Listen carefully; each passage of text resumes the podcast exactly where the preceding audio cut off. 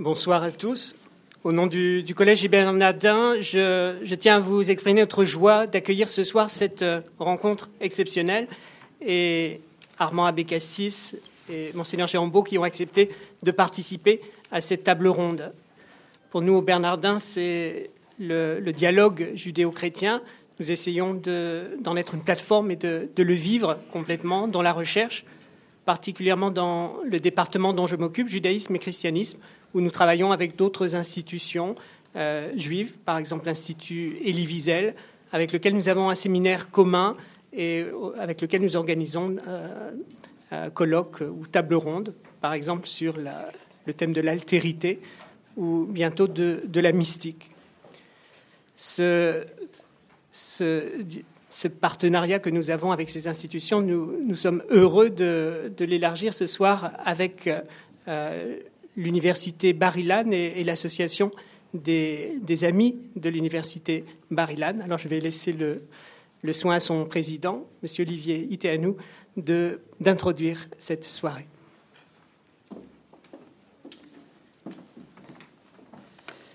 Merci, euh, mon père. Je voudrais tout d'abord remercier, bien sûr, euh, le Collège des Bernardins et en premier, premier chef, Monseigneur Beau, qui, euh, que nous avons déjà eu l'occasion d'accueillir dans ce qu'on appelle, nous, un double regard, c'est-à-dire deux regards qui, se croisent sur des sujets et qui, sont, qui, restent, qui sont et qui restent eux-mêmes.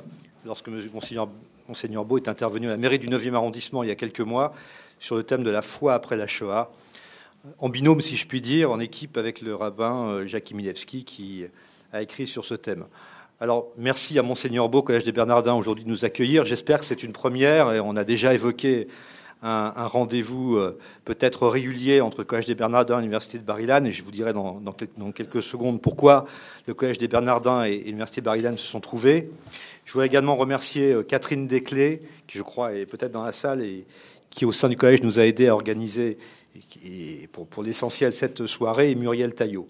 Euh, deux petits mots pour saluer la présence du docteur Amakelech Teferi, j'espère que je n'ai pas accroché votre nom, qui est de passage à Paris, qui est chercheur en ethnologie et, et qui travaille sur les juifs d'Éthiopie et qui vit entre Addis Abeba, Israël et Paris, et également le docteur Edith Berder, qui également et travaille à l'Université de Londres et, au CNRS et qui nous font le, plaisir d'être présents ce soir. Donc en deux mots, qui est l'Université de Barilan? Parce que ça n'est pas la plus connue des universités d'Israël.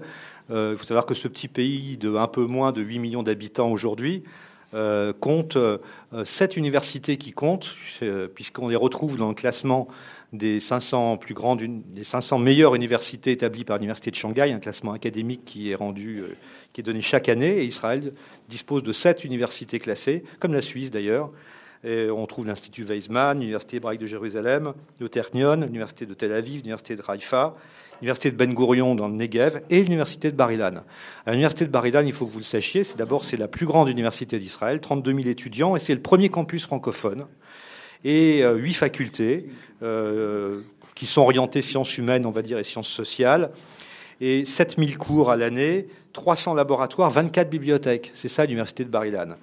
Et euh, cette université présente la caractéristique, c'est sa différence avec les autres universités d'Israël, et c'est pour ça que nous nous retrouvons avec le Collège des Bernardins, euh, d'être très orienté sur également l'étude, on va dire, l'étude des religions, principalement évidemment l'étude du judaïsme, et euh, elle impose, par exemple, dans, dans la première partie, les, trois premières années de leurs études, à chaque étudiant, quelle que soit leur spécialité, de la médecine jusqu'aux sciences humaines, eh bien, de réserver un quart de leur, euh, emploi du temps à l'étude biblique, à l'étude de la Torah, mais aussi euh, euh de la liturgie, euh, des poèmes, des poèmes ou de la littérature biblique. Et le père Vernet me disait tout à l'heure qu'il n'est pas rare, puisqu'il il a, déjà été au contact de Barilan, même de voir des étudiants juifs travailler sur l'Évangile ou de voir des étudiants chrétiens travailler sur la Torah. C'est ça Barilan, c'est ça, c'est ça le double regard, et c'est ça qui fait sa spécificité et qui fait qu'aujourd'hui nous nous retrouvons avec le collège des Bernardins. Voilà euh, ce que je voulais simplement dire. Euh, l'association des amis français de Barilan, c'est une association qui vient soutenir l'université de Barilan, qui a été créée pour promouvoir l'université de Barilan en France. il faut aussi le, dire, parce que malheureusement, les universités israéliennes parfois font face à des actions de boycott et que euh, on trouve ça, nous personnellement, scandaleux. Et nous avons au sein de notre comité directeur, eh bien, des amis qui sont de tous bords, de de, tous bords politiques, également toute religion, puisque nous avons la chance de compter par exemple Anne-Catherine Fouillet, qui est responsable communication des amis de, l'Association des amis français de Barilan et qui est à, notre comité directeur. Et pour nous, c'est très important de conserver cet esprit d'ouverture, tout en restant, encore une fois, chacun euh, euh, ce que nous sommes. Voilà, un dernier mot pour vous dire que l'Université de Barilan a ouvert en octobre 2011 une nouvelle faculté de médecine, que ça se passe en Galilée. Euh, je crois que c'est une, une région qui vous est chère. Plus fort, vous n'entendez pas. Voilà. Alors je pense que c'est un problème. C'est un problème. Vous m'entendez mieux là? Plus fort et moins vite. Alors j'ai beaucoup de challenges, j'ai beaucoup d'handicap, manifestement. Alors moins vite, pour vous dire que l'Université de Barilan a ouvert en octobre 2011 une nouvelle faculté de médecine à Safed en Galilée, que c'est une euh, faculté de médecine tout à fait euh, exceptionnelle pour laquelle nous avons organisé un dîner de soutien au mois de janvier et euh, c'est une université magnifique qui surplombe des, des, villes et des lieux qui vous diront quelque chose. Ça fait des juste au-dessus de Capharnaüm. Et on voit de la faculté euh, de médecine, évidemment, le lac de Tibériade. Et derrière nous, évidemment, on trouve Nazareth. Tout ça doit vous parler grandement. C'est ça aussi l'université de bar Et je vous souhaite bien évidemment d'abord de nous rejoindre. Il y a des bulletins d'adhésion qui seront euh, distribués euh, ou qui sont peut-être d'ores et déjà distribués. Et je vous souhaite évidemment une bonne soirée. Je vous laisse entre les mains de Anne-Catherine Fouillet, encore une fois, journaliste, freelance et responsable communication de Barilan France. Merci et bonne soirée.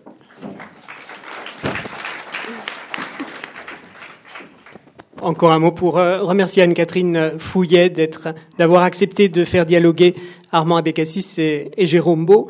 Anne-Catherine Fouillet représente le lien idéal entre euh, Barilan et, les Bernardins, puisque c'est à la fois une,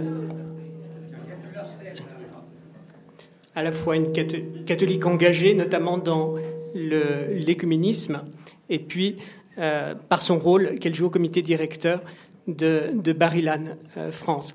En, même temps, c'est une journaliste qui a une grande expérience, qui a enseigné le, experte en audiovisuel qui a enseigné le journalisme dans les, régions sensibles, euh, le Cambodge, Syrie et, Gaza notamment, qui a une véritable éthique de son métier. Merci. Merci Père Werner. Merci. Euh. Ce soir, on est réunis sur un sujet qui est censé être consensuel, selon Monseigneur Beau, le Messie.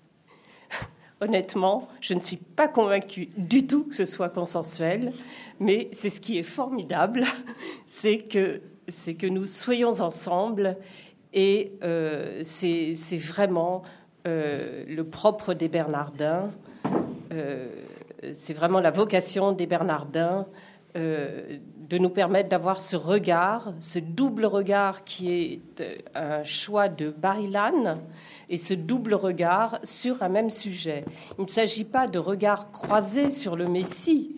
On va pas, euh, je m'attends pas à ce qu'Armand Abécassis, euh, d'un seul coup, euh, me déclare qu'il prend Jésus pour le Messie. je m'attends pas à ce que Monseigneur Beau se convertisse au judaïsme. Non, c'est un double regard, chacun vraiment dans son œuvre. Je vais vous présenter euh, d'abord euh, l'invité euh, des, Bernardins, qui est Armand Abécassis. Il est docteur en philosophie. Il a enseigné la philosophie générale et comparée à l'université Michel de Montaigne à Bordeaux. Il reste professeur émérite de cette université. Alors, il est l'auteur de tant et tant d'ouvrages qu'il est impossible de les énumérer tous ici. Cela dit, oui, ça en fait rire certains, vous avez bien raison. Et quand on commence à lire, il y en a pour euh, des mois, voire des années. Euh, alors, je vous cite quand même certains ouvrages parce qu'ils sont vraiment des références à Bible ouverte, écrits avec euh, José Heisenberg. La pensée juive, en vérité, je vous le dis, une lecture juive des évangiles. Judas et Jésus, une liaison difficile, et l'univers hébraïque du monde païen à l'humanisme biblique. En 2007, Armand Abécassis publie Le Livre des Passeurs, un livre absolument passionnant qu'il a écrit avec sa fille Eliette, elle-même auteure. Avec Armand Abécassis, on va faire œuvre de mémoire d'une manière euh, philanthropique et non morale. L'homme est un véritable chercheur, chercheur infatigable de Dieu, mais aussi euh, chercheur de l'identité du peuple juif. Euh, mais peut-on chercher Dieu sans travailler sur le sens de l'élection? Armand Abécassis répond non tout au long de son œuvre et seuls quelques hérétiques marcionistes tenteraient en vain de le contredire. Son érudition est immense, je n'en dis pas plus sur lui, car parler de lui revient à déflorer son œuvre. Je vais vous présenter maintenant Monseigneur Beau. Euh, Monseigneur Beau est un Parisien de souche. Il est né dans le, 15e euh, arrondissement de Paris. Pardon. Il a fait ses études de théologie au séminaire d'Issy-les-Moulineaux, où il obtient son baccalauréat de théologie. Alors, pour ceux qui ne savent pas, je précise que le baccalauréat, euh, parce que ça m'a été dit en riant, c'est ah bon, il y a une nouvelle option au bac, le bac T. Alors non, le, baccalauréat de théologie est l'équivalent d'une licence. Mais il est allé plus loin, monseigneur Beau est allé plus loin, puisqu'il a fait euh, une maîtrise de théologie euh, à l'Institut catholique de Paris. Il est membre du Conseil pour l'unité des chrétiens, qui n'est pas toujours simple, et pour les relations avec le judaïsme. Je pourrais vous parler de son rôle en tant qu'évêque dans l'Église catholique et en particulier dans son diocèse, mais en, réalité, je pense que ça ne vous intéressera pas vraiment. Euh, on trouve tout ça sur Google. Pour sa biographie simplifiée, c'est la même chose. Alors, euh, bon, bien sûr, euh, vous en doutez, il a été curé en paroisse. il a été séminaire supérieur du séminaire diocésain. Mais vraiment, L'homme qui nous intéresse ce soir, euh, surtout pour euh, Barilan, c'est lui en tant que président du Collège des Bernardins. Euh, Monseigneur Beau, président du Collège des Bernardins, c'est le clerc de l'Église catholique chargé de la responsabilité et de la fidélité au projet initial de ce collège. Jérôme Beau, c'est l'homme du service de l'homme, c'est l'homme euh, au service de l'homme, pardon, dans l'intégralité de la personne humaine, c'est-à-dire dans sa réflexion philosophique, théologique, ainsi que dans sa vie culturelle. Alors certains d'entre vous m'ont fait remarquer euh, qu'outre la sympathie qu'il dégageait spontanément, euh, il, il, avait l'air heureux. Alors oui, le thème du bonheur lui est cher. Euh, c'est l'homme pour qui le bonheur n'est pas un mot impudique, lequel sera en contradiction avec le sérieux requis par sa fonction. Le bonheur, la joie, bien sûr, la joie de croire, mais pas seulement. Il en parle facilement, joie, vous en doutez bien, loin du superflu qui fait le miel de la société de consommation. Ce soir, il y a peut-être parmi vous des incroyants, des agnostiques, des hommes et des femmes très fervents, très pieux. Monseigneur Beau est là pour chacun d'entre vous. Soyez-en vraiment convaincus. Il est l'homme qui dirige un pôle de recherche et attend avec bienveillance vos réactions à sa parole, ainsi qu'à la parole, bien sûr, de notre ami Armand Abécassis. Voilà, maintenant je passe la parole précisément à Armand Abécassis.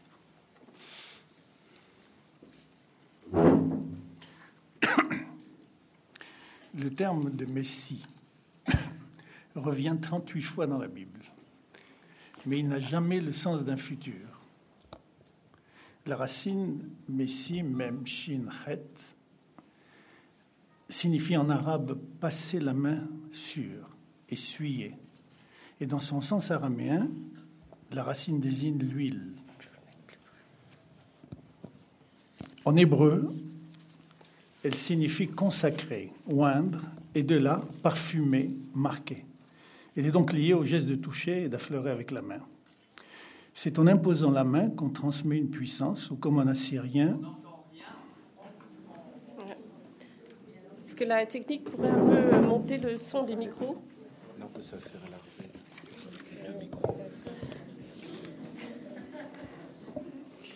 Il ne faut pas décompter ces deux minutes. Hein.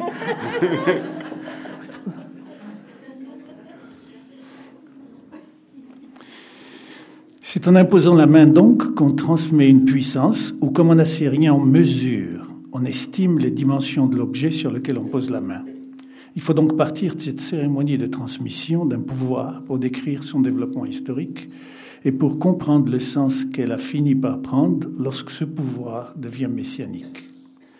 C'est le Seigneur qui dit à Moïse, Prends toi-même Josué, fils de Nun, homme en qui est l'Esprit, tu lui imposeras la main et tu le présenteras au grand prêtre. On impose les mains dans la société hébraïque pour transmettre un pouvoir ou pour bénir, comme on impose les mains aussi aux victimes qu'on immole dans le temple. Ce geste soutient en fait une réalité morale ou spirituelle qui se communique de l'un à l'autre.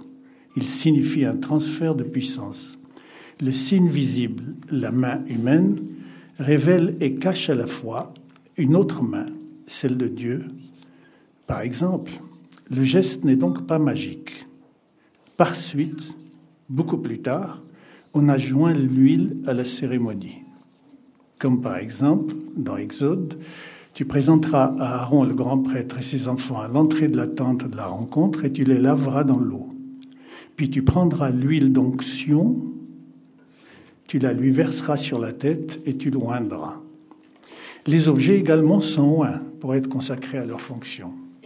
C'est ainsi que les patriarches ont versé de l'huile sur les stèles des sanctuaires pour les consacrer. Les 133 occurrences de la racine dans la Bible signifie toute la consécration qu'elle se rapporte à un prêtre, à un roi, à un objet du temple, à la stèle d'un sanctuaire ou même à un prophète. Le Messie, loin, est la personne qui reçoit une consécration en vue de l'accomplissement d'une mission donnée par Dieu. Loin est donc celui sur lequel Dieu met sa main pour l'investir d'une fonction. De même que le geste du prophète à l'adresse du prêtre n'est pas magique, la matière non plus, l'huile, n'est pas magique. À la limite, Dieu et le prophète peuvent s'en passer.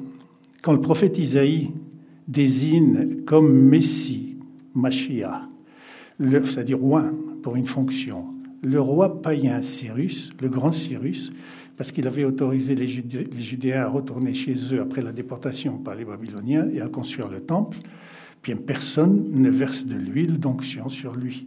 Et pourtant, Isaïe le déclare Messie. Le Messie, Mashiach en hébreu, est choisi par Dieu pour une œuvre et pour une fonction. De ce qui pouvait être à l'origine une cérémonie magique de transmission d'une force et de possession communicable, les Hébreux ont fait une action spirituelle de Dieu. Sur loin, le Messie descend l'Esprit de Dieu, il est saisi par lui pour devenir serviteur permanent en tant que prophète, en tant que prêtre, en tant que grand prêtre, en tant que roi. En fait, la royauté apparaît tardivement en Israël, lorsque les tribus se sont installées sous la direction de Josué par le commerce, par les échanges, par l'alliance ou par la guerre, dans le livre de Josué, ici peu importe, ils ont choisi de, vivre sous le domaine ou sous le pouvoir de la judicature. Il n'y avait pas de roi quand les Hébreux sont installés sous Josué, après la mort de Moïse, en terre promise ou en terre sainte, mais il y avait les juges. Et des juges qui n'arrivaient pas à faire l'unité des tribus. Donc on ne peut pas parler dans ces livres-là de Messie encore. De temps en temps, un juge se déplaçait d'une tribu à l'autre sans jamais faire le tour de toutes les tribus pour régler les questions juridiques, sociales et économiques selon les principes de la tradition religieuse. Mais cette unité religieuse qui caractérisait les tribus d'Israël, puisqu'ils avaient le même Dieu, bien que souvent trahi par l'idolâtrie, comme disent les prophètes, voyez, cette unité religieuse n'était pas appuyée sur une structure politique et étatique. Ce qui unissait les douze tribus était simplement religieux, pas étatique. Et c'est David qui va donner cette identité, ce statut nouveau, douze tribus en les unions. Comment? Parce qu'à un moment donné, un peuple, les Philistins, installés dans le territoire de Gaza, c'est pourquoi on l'appelle Palestine, Philistin en hébreu, débarquent sur la côte sud du pays et prétendent dominer tout le pays en exerçant des fortes pressions sur tous ses habitants et en particulier sur certaines tribus d'Israël. Alors, le texte du chapitre 7 du deuxième livre de Samuel nous montre comment les Hébreux, les tribus, décident de faire comme les païens et demandent au prophète Samuel, le dernier juge, de leur donner un roi. Il leur demande trois fois Par deux fois, Samuel refuse, et c'est au bout de la troisième fois que Dieu lui dit, puisqu'ils veulent faire comme les païens et avoir une structure politique et pas seulement religieuse, eh bien, choisis-leur le roi. Il a choisi Saül, échec, et puis il choisira David. Et cette fondation dans ce projet, donc, euh, qui va être assumé par David, est jugée en fonction du projet général monothéiste. Il veut certes construire le temple où doit résider Dieu, mais le prophète Nathan, dans un premier temps, lui dit Tu as raison. Mais au milieu de la nuit, Dieu se révèle à Nathan pour lui dire Non, David a fait trop de guerre, il a les mains rouges de sang, il ne peut pas construire le temple, lui. C'est son fils Salomon, comme son nom l'indique, c'est l'homo Shalom, c'est lui qui construira le temple. Et c'est comme cela que l'unité politique et l'unité religieuse, centralisées donc sur, dans le temple de Jérusalem, s'est construite, sont construites dans, à l'intérieur d'Israël. Mais tout de même, cet emprunt de la royauté, du politique fait par les Hébreux, par les tribus, n'est-ce pas, ici, a été limité. Dans le temps d'une nuit, le prophète Nathan comprend le danger de l'absolutisme royal, dominer le politique et le religieux, c'est l'aberration dans la Torah. Le roi ne peut pas être prêtre et le prêtre ne peut pas être roi. Le roi est dans son palais et le prêtre est dans le temple. Et jamais un roi n'a été prêtre et jamais un prêtre n'a été roi. Et dans le temps d'une nuit, donc, le prophète Nathan comprend le danger de l'absolutisme royal qui dominait tous les peuples du Moyen-Orient et de son caractère sacré par lequel le roi était quasiment Dieu chez les peuples autour des Hébreux. Et en effet, en Égypte, le roi était fils naturel de Dieu et non son fils adoptif. En Mésopotamie, le roi descendait toujours du ciel et constituait le centre d'unité du peuple et le canal par lequel la bénédiction descendait du ciel sur la terre. Toute cette idéologie était contradictoire avec le monothéisme biblique. David ne construit pas le temple et il accepte ainsi de faire opérer l'institution royale à l'institution royale le renversement nécessaire à sa purification et de la débarrasser de tout caractère sacré. Il peut dès lors servir de modèle. Il devient, comme dit le psaume, le fils adoptif de Dieu. Fils et serviteur à la fois, c'est-à-dire vassal. Le roi n'est plus la référence ultime, car la véritable maison de Dieu est, et elle sera toujours, le temple ou la communauté d'Israël qui incarne le projet biblique. Mais ce projet biblique est incarné, dit la Bible, dans la maison de David qui va donner naissance à une dynastie, installée dans sa fonction de serviteur de Dieu. La dynastie royale devient porteuse du devenir et de l'avenir de la communauté. Elle acquiert la stabilité, sa permanence historique par cette promotion messianique. C'est donc cette promesse faite à la maison de David qui éveille l'attente messianique du peuple d'Israël il y a idée messianique et prophétie parce qu'il y a eu royauté. L'avenir de la maison de Dieu est alors identifié à l'avenir de la maison de David représenté par la, sur la terre par les fils d'Israël, fils adoptifs. Le message essentiel des prophètes d'Israël tourne autour de cette attente messianique et se résume aux remontrances faites aux rois et aux prêtres d'ailleurs des deux royaumes d'Israël et de Juda, parce qu'il ne reste pas fidèle à l'alliance de Dieu avec la royauté. Il ne cesse de répéter que si Dieu est fidèle à David et à sa dynastie, il est fidèle à Israël et qu'inversement, s'il punit les rois du nord et du sud du royaume, ce qu'il signifie par là son châtiment à tout le peuple. En fait, les théories messianiques des prophètes comportent des thèmes multiples. On y rencontre principalement deux courants, suivant les prophètes. L'un restaurateur, vise le rétablissement du royaume davidique et de la situation heureuse de la société bâtie par David, riche, forte, étendue et ouverte par la personne du roi lui-même aux valeurs de l'esprit et de la tradition. L'autre courant est franchement utopiste. Il ne consiste pas à revenir à l'origine. Il vise une humanité meilleure que par le passé et des qualités humaines à la fin des jours, jamais rencontrées dans le passé ni sur le plan individuel, ni sur le plan collectif. Le messianisme prophétique est en effet ouvert à l'universel et c'est le bonheur de toute l'humanité qu'il proclame. C'est bien pourquoi les visions des prophètes se rapportent beaucoup plus au peuple et aux nations qu'à l'individu comme tel. Elles ne supposent pas une connaissance intime, secrète, individuelle, qui ne serait pas donnée à tous les autres hommes et que seules certaines élites ont. C'est pourquoi aussi les événements qu'elle décrivent et les faits qu'elle prévoit sont toujours à l'ordre du monde, de la nature et de l'histoire réelle, actuelle, passée ou à venir. Il ne faut point se tromper sur le sens à donner à l'expression tant de fois répétée dans les textes prophétiques fin des jours. Elle signifie d'une façon précise après les temps présents et non point au-delà du temps. Les temps actuels, contemporains des prophètes qui parlent et écrivent sont remplis d'injustice, de haine, d'infidélité, de violence. Nous les appellerons temps historiques. Et après les temps historiques, il y aura les temps messianiques, les jours, la fin des jours, la fin des jours historiques, c'est-à-dire les jours de paix, d'amour, de fidélité, de justice. Selon Osée et le premier Isaïe, cette fin des jours renvoie au paradis, mais elle se produit dans l'histoire et sur cette terre où nous vivons. Pour eux, tout se produit et se produira dans un seul monde, celui où nous vivons. Les temps messianiques sont les temps où le peuple d'Israël vit sur sa terre, en paix, comme toutes les autres nations.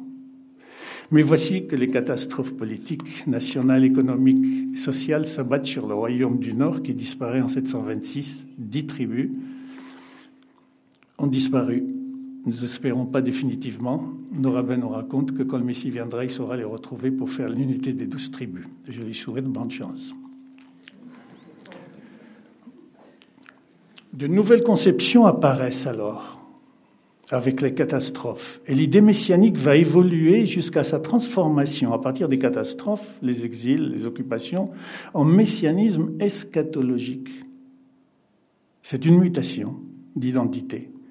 Les arguments classiques évoqués continuellement pour expliquer les catastrophes ne suffisent plus à, recouvrir l'étendue des souffrances et, de leur, intensité. On ne peut plus continuer à les considérer comme la conséquence des fautes d'Israël, ces catastrophes, ni comme leur châtiment.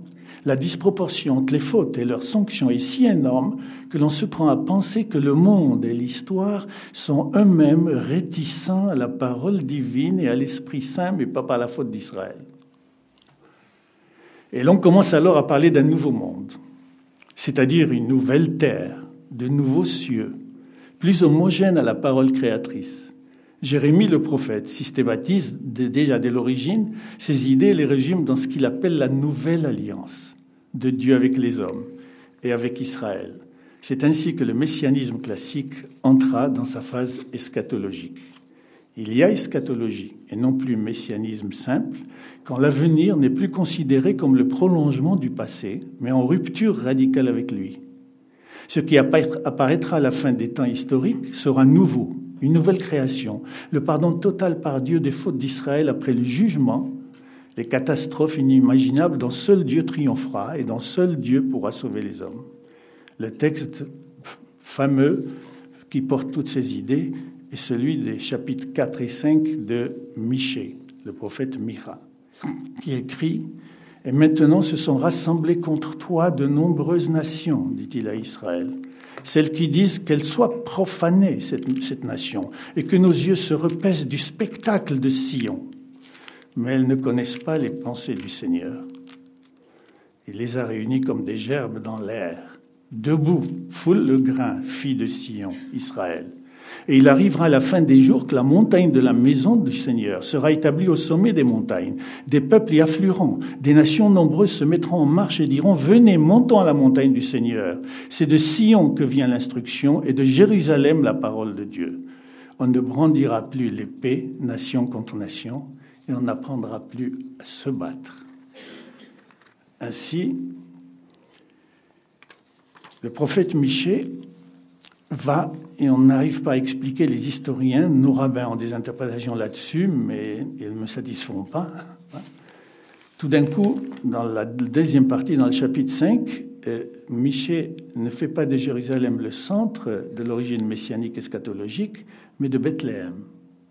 Et toi, Bethléem, Ephrate, petite pour compter parmi les, les clans de Juda, de toi sortira pour moi celui qui doit gouverner Israël. Ses origines remontent à l'Antiquité, au jour d'autrefois. Il se tiendra debout et fera paître son troupeau par la puissance du Seigneur, par la majesté du nom du Seigneur, son Dieu, lui-même sera la paix. Replacé dans le contexte eschatologique et à la suite de l'évocation du combat final, notre texte parle de Bethléem et non plus de Jérusalem et finit sur le combat des nations contre Israël. Mais le prophète Michée reprend la figure de David, né lui aussi à Bethléem, et la projette sur le Messie à venir. Et en ce sens, celui-ci sera bien le fils de David, puisqu'il sera également berger d'un petit clan de Judas très humble, et qu'il deviendra pasteur d'hommes en général. Sa souveraineté, s'étendra sur tous les hommes et sur toute la terre. Et plus qu'il n'instaurera par absence de guerre la paix, il sera paix, ce sera son nom, comme le mot shalom l'indique, la plénitude. Mais il fera paître l'humanité par la puissance de Dieu auquel il sera subordonné et dont il n'est que le serviteur. Et voici donc que ce, temps, cette mutation, va subir une troisième mutation. C'est avec les rabbins, qui ne sont pas contents de toutes les guerres prémissianiques que les prophètes ont prévues. Alors il y aura la violence. Ah, ce problème, nous le partageons aussi avec les frères chrétiens. La violence des temps messianiques. C'est à cette question que les pharisiens, dans le Talmud, entreprennent de répondre. Il faut rappeler que la plupart de ces maîtres vivent après la destruction du second temple de Jérusalem en 70 de l'ère courante, catastrophe. Et surtout après Massada, après les persécutions d'Adrien, après la terrible défaite de Bétir subie par Bar et par Rabbi Akiba, et donc après la perte de l'indépendance nationale et religieuse d'une manière définitive. La, perte de l'indépendance ne s'est pas produite en 70 parce qu'il y avait encore l'espoir, il y avait les résistants, il y avait Rabbi Akiba, il y avait Bar Korva, que Rabbi Akiba considérait comme le Messie, parce c'était un grand général et qu'il se proposait de libérer la Terre sainte, euh, bien sûr. Et le messianisme, pour eux, c'était d'abord, et selon l'enseignement des prophètes, le retour des Juifs à Jérusalem et à Sion. Et ils ne veulent pas que ça se passe par la guerre. Nous sommes dans l'actualité. Le sionisme, dans son sens de retour en terre promise, est inscrit dans le cœur même du judaïsme et au centre du messianisme pharisien. Le Messie est d'abord celui qui rassemble les exilés et les ramène à Jérusalem. On ne peut détacher ce retour géographique du peuple juif sur sa terre, quel que soit le moment où il doit se produire d'autre part, en 1948 ou en 4890, quel que soit le moment où il se, produit, où il se produira, où il se produit maintenant, on ne peut pas détacher ce retour géographique du peuple sur sa terre du messianisme juif sans risquer de dénaturer la foi juive. Le messianisme juif comporte deux dimensions l'une politique et géographique en même temps qu'économique, et l'autre, c'est ce qu'on appellera le, Messie, fils de Joseph, et l'autre spirituel qui désigne le retour de l'homme juif non pas seulement à la terre, mais aussi et surtout à lui-même, à Dieu, à la Torah et à sa fonction universelle au sein des nations et avec elle. On appellera ça le Messie, fils de David, car il y a deux Messies. Dans le Talmud, où sont consignées principalement les réflexions rabbiniques, c'est surtout le premier aspect qui a préoccupé les maîtres pharisiens, car ils savaient que le retour du peuple juif sur la terre, fût sous la houlette du Messie, ne se produirait pas sans la guerre, ne se produirait pas dans la paix, dans la justice, et que les nations s'y opposeraient.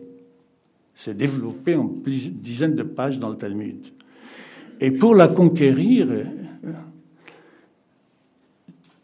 et retourner sur sa propre terre il sera obligé de faire la guerre pour la conquérir, ce qui demeure une situation intolérable et un comportement incompréhensible aux yeux des pharisiens, dont la conscience morale et religieuse fut un modèle de rigueur. L'autre aspect du messianisme intérieur, intime, personnel du rapport de l'homme avec Dieu est particulièrement analysé par les kabbalistes, quatrième mutation. Ceux-ci connaissent les dimensions naturelles, politiques et sociales de l'attente juive, mais ils trouvent le vrai sens du messianisme dans la rédemption finale. Paradoxalement, la rédemption est conçue par eux d'une manière utopique et restauratrice à la fois.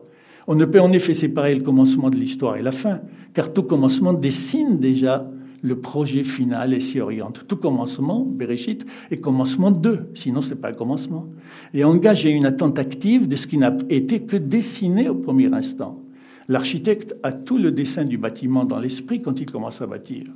Mais la réalisation du projet peut comporter des déviations, des digressions, des trahisons même, des approximations, en un mot des infidélités. Et j'ai compté plus de douze faux messies dans l'histoire d'Israël. Il faut donc constamment redresser l'histoire et remettre dans la direction finale l'entreprise. Euh, excusez-moi, je ne parle pas du tout de Jésus. Les douze messies, c'est des douze messies. Oui, je pourrais être mal interprété. Oui. Cela va sans dire, mais il vaut mieux le dire, comme ça je suis tranquille. Il faut rétablir l'unité et l'harmonie primitive, disent les kabbalistes. Mais voilà, disent les kabbalistes, que l'unité rétablie est plus riche, plus lumineuse, plus précieuse que l'unité perdue. Quitter le paradis nous permet de revenir plus riche qu'on en était dans le paradis. Plus lumineuse cette, lumière, plus précieuse que l'unité perdue, comme s'il fallait s'éloigner de la voie tracée pour en comprendre véritablement la portée, comme s'il fallait traverser l'expérience de l'absence pour connaître la valeur de la présence, comme s'il fallait fauter, Félix culpa, pour apercevoir la qualité véritable du bien. La rédemption sera donc pour les kabbalistes le jaillissement de la lumière qui, de toute façon, était toujours contenue dans le monde, mais qui était restée cachée et il faut bien que le Messie libère cette lumière et donne la rédemption à l'humanité. Et dans cette fonction, il sera appelé Messie, fils de David, par opposition au Messie, fils de Joseph, qui résoudra les problèmes politiques et économiques à l'image de Joseph en Égypte. Le fils de Joseph précède et prépare la voie au fils de David et à la rédemption véritable, c'est-à-dire à la guérison de l'âme et de l'esprit. L'attente juive est donc double intérieure et extérieure à la fois, individuelle et collective, juive et universelle, politique et spirituelle. Vivre, c'est attendre. C'est demander. Là, je reste chez les kabbalistes parce qu'il n'y a pas d'autre mutation, mais nous pensons que depuis 1948, c'est ce que nous pensons, hein, qu'on peut inscrire ce retour, comme je l'ai dit tout à l'heure, comme une messianité. Ce n'est pas le messianisme, loin de là, mais c'est une messianité. Ça fait partie de l'idée messianique. On appellera donc, euh, ici, on, vivre, c'est attendre, c'est demander, c'est donc désirer ce qui nous manque. On appellera bonheur la satisfaction totale de ce manque, la réponse totale à la demande. Mais alors, nous savons que cette satisfaction est utopique et qu'elle ne peut être que visée, disent les kabbalistes, ainsi que Dieu l'enseigne à Moïse. Celui-ci a demandé à Dieu de lui montrer son visage et Dieu lui répondit, l'homme ne peut pas me voir et demeurer en vie. La satisfaction totale serait la mort de tout désir et de toute vie véritable. C'est à l'intérieur de cette conception de l'attente comme désir et comme vie qu'il faut se placer pour comprendre la conception mystique et juive du messianisme. Celui-ci est tout simplement constitué par les réponses politiques ou spirituelles que nous apprenons, apportant pardon, à nos questions, sans que nous y arrêtions définitivement, puisque les réponses apportées renvoient toujours à de nouvelles attentes et à de nouveaux messianismes. Tout comme s'il fallait se persuader que le Messie est toujours et par définition pour demain, puisqu'on ne sait jamais de désirer que tout désir est désir de l'infini et de l'absolu. C'est littéralement écrit dans plusieurs pages du Zohar, la, Bible des, la troisième partie de la bibliothèque juive, après la Torah et le Talmud, la Bible des kabbalistes. Nous vivons individuellement et collectivement de messianité en messianité, comme autant d'approximations de ce qui peut être, ne peut être jamais vu, mais seulement écouté, c'est-à-dire obéi. La véritable perfection n'est pas un état que nous atteindrons un jour, mais elle réside dans la perfectibilité de l'homme, dans l'effort incessant et renouvelé d'être autre demain et après-demain. Ce qui est visé aujourd'hui et atteint demain sera le point de départ d'une nouvelle visée infiniment peut-être la sagesse mystique vient-elle nous enseigner que le Messie n'est ni une personne, ni un temps nécessairement, mais il peut l'être, ni un peuple nécessairement, mais il peut l'être, parce qu'il est un acte et un mouvement qui constitue l'être même de l'homme désirant étendu vers un ailleurs. Et quand un peuple, comme dans la Torah, pour les prophètes, pour les kabbalistes, pour le talmudiste, comme Israël, inscrit dans sa vie quotidienne par l'obéissance, bien ce projet, cette messianité, alors il peut porter la messianité du monde. Ce n'est pas gratuit. Si Jésus est sorti du peuple d'Israël, il ne pouvait pas sortir d'un autre peuple. Les rabbins ont illustré cette conception du messianisme et du règne de Dieu dès la, destruction du second temple de Jérusalem en 70 de l'ère courante par le rapport de l'homme juif à la loi. Le temple détruit, les juifs déportés, l'indépendance religieuse et politique perdue, quel sens y a-t-il encore à proclamer en exil que Dieu est roi? La royauté n'a-t-elle pas comme assise essentielle un territoire et un peuple organisé? En exil, le peuple juif n'a pas de territoire. Il n'est plus un peuple en réalité. C'est un ensemble de communautés dans le monde, car il est dispersé en communautés diverses et indépendantes au sein des nations. Et Dieu a perdu sa maison. Quelle base réelle, concrète donnée alors à l'affirmation plusieurs fois répétée dans nos prières, matin, après-midi et soir, que Dieu est roi? Les rabbins y répondent Oui, il est roi dans les quatre coudées de la loi. Quatre coudées dont a besoin l'homme, c'est son territoire pour obéir à la loi. Le territoire de Dieu est réduit en exil aux quatre coudées dont a besoin un homme pour obéir à Dieu et suivre la loi. Là où un homme se fait serviteur de Dieu, là est exactement et exactement se trouve le royaume de Dieu. Le règne de Dieu arrive quotidiennement. Son avènement se produit à l'instant même et dans l'espace exigu dont a besoin l'homme qui décide d'identifier sa volonté à la volonté de Dieu. Là est le royaume de Dieu, disent les rabbins pendant l'exil. Là où la volonté de Dieu est faite, ne fût-ce que par un seul homme, là Dieu descend sur la terre et vit parmi les hommes. À travers cet homme, le monde repose sur ces justes qui assurent de génération en génération l'histoire de l'humanité en traçant l'espace et le temps exigu où la volonté de Dieu s'incarne par leur intermédiaire. Le règne de Dieu est de tous les jours. Il n'y a que les oublieux, les ignorants ou les faibles qui ne savent pas y participer. Dieu leur pardonne car ils ne savent pas ce qu'ils font et parce qu'ils doivent un jour être pris en charge par les justes de ce monde. Les rabbins ajoutent que Dieu leur pardonne parce que la lumière contenue dans l'obscurité est plus éclatante quand on l'en dégage, que la lumière qui brille d'elle-même de toute éternité par évidence. Les promesses de la nuit n'éclatent qu'à l'aube. C'est l'expression des kabbalistes. Et c'est pourquoi les temps messianiques sont toujours représentés par la lumière qui se lève, après l'obscurité, du fond de l'obscurité, et se séparant d'elle. L'attente juive n'est pas celle qui, sous prétexte de foi et d'espérance, se contente d'imaginer que l'avenir sera meilleur et de croire que de toute façon il faut laisser Dieu agir car il sait ce qu'il fait. Non, ce serait là une attente béate et inconsciente de la réalité véritable de l'espérance. L'attente juive est un dynamisme qui pousse l'homme à désirer Dieu, à aimer Dieu, et ce désir et cet amour sont faits de réalisation, d'initiatives, de responsabilités qui le nourrissent quotidiennement et l'incitent davantage à le désirer et à l'aimer davantage, comme il se passe en principe entre l'époux et l'épouse.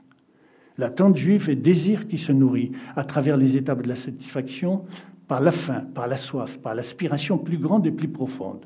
Plus nous recevons une réponse, plus notre faim de Dieu se creuse. Et les désirs de désirer encore plus. Aimant, aimer, aimer. La plus belle image que les kabbalistes citent pour illustrer enfin ce rapport d'attente entre l'homme et Dieu et entre Israël et son libérateur, et celle du berger et de la bergère du Cantique des Cantiques.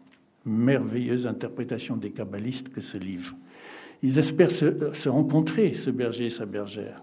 Ils courent dans les champs et dans les villes, l'un à la recherche de l'autre. Ils sont presque prêts à se rencontrer, à s'embrasser. Elle l'entend courir, il, il la sent venir. Et voici que le moment ultime et décisif du baiser est repoussé et qu'il leur faut encore désirer, chercher, espérer et courir. C'est peut-être ça qu'on appelle aimer.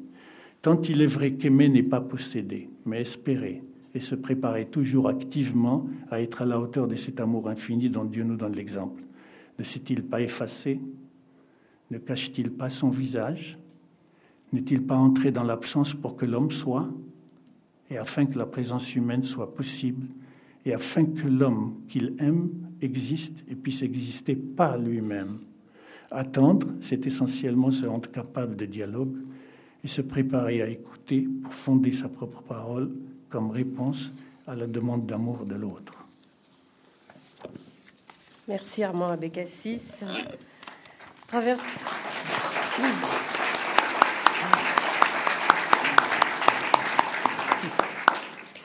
Traverser l'expérience de la mort pour la rédemption, pour la lumière. Je crois que Monseigneur Beau, vous connaissez la sagesse mystique, ni un homme, ni un peuple, là, c'est peut-être un peu différent.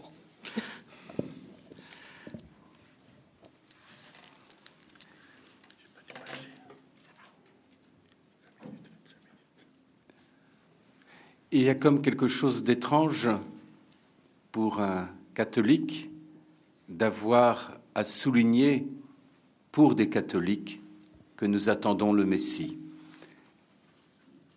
C'est très étrange que j'ai à le souligner, et cependant, il me semble que parfois, chez les catholiques, on a un peu oublié que nous attendions le Messie. Il y en a même, mais peut-être ai-je rêvé ce jour-là, il y en a même qui semblent dire que nous avons le Messie en Jésus-Christ et que finalement nous n'attendons plus le Messie, alors que les Juifs, eux, attendent le Messie. Et donc, comme s'il y avait, euh, nous qui l'avions reconnu, c'est le Christ, et nous n'attendons plus rien, et puis le peuple juif qui, eux, attendent le Messie. Eh bien, au risque de décevoir les catholiques, nous avons reconnu en Jésus-Christ le Messie et nous attendons le Messie. Il y a ces deux attitudes qui sont internes à notre foi et il importe de ni oublier l'une ni omettre l'autre. Effectivement, je sais bien que parfois, cette simplification qui consiste à dire que nous avons le Messie et que les Juifs l'attendent est ce que nous entendons trop souvent, et je pense que c'est une erreur grave. C'est une erreur qui se situe de plusieurs manières dans l'attitude du chrétien. En tout cas, comme catholique, je dirais du catholique, pour laisser mes frères protestants et orthodoxes répondre à ma place. Elle se situe avec deux erreurs. La première, c'est que cela signifierait que Jésus se substitue à la loi, que Jésus se substitue à l'alliance première. Et donc ce serait entrer dans une théologie de la substitution, où que Jésus que l'accomplissement de la loi en Jésus-Christ fait que l'ensemble de l'histoire a convergé vers le Christ, et puis que après il y a une nouvelle alliance distincte de l'alliance première, comme s'il y avait une substitution à l'alliance première dans une alliance nouvelle. Ce schéma-là de l'histoire n'est pas le schéma tel que le Concile Vatican II dans Nostra Aetate, tel que Saint Paul dans l'Épître romain, ou tel que Jean-Paul II ou Benoît XVI nous l'ont montré.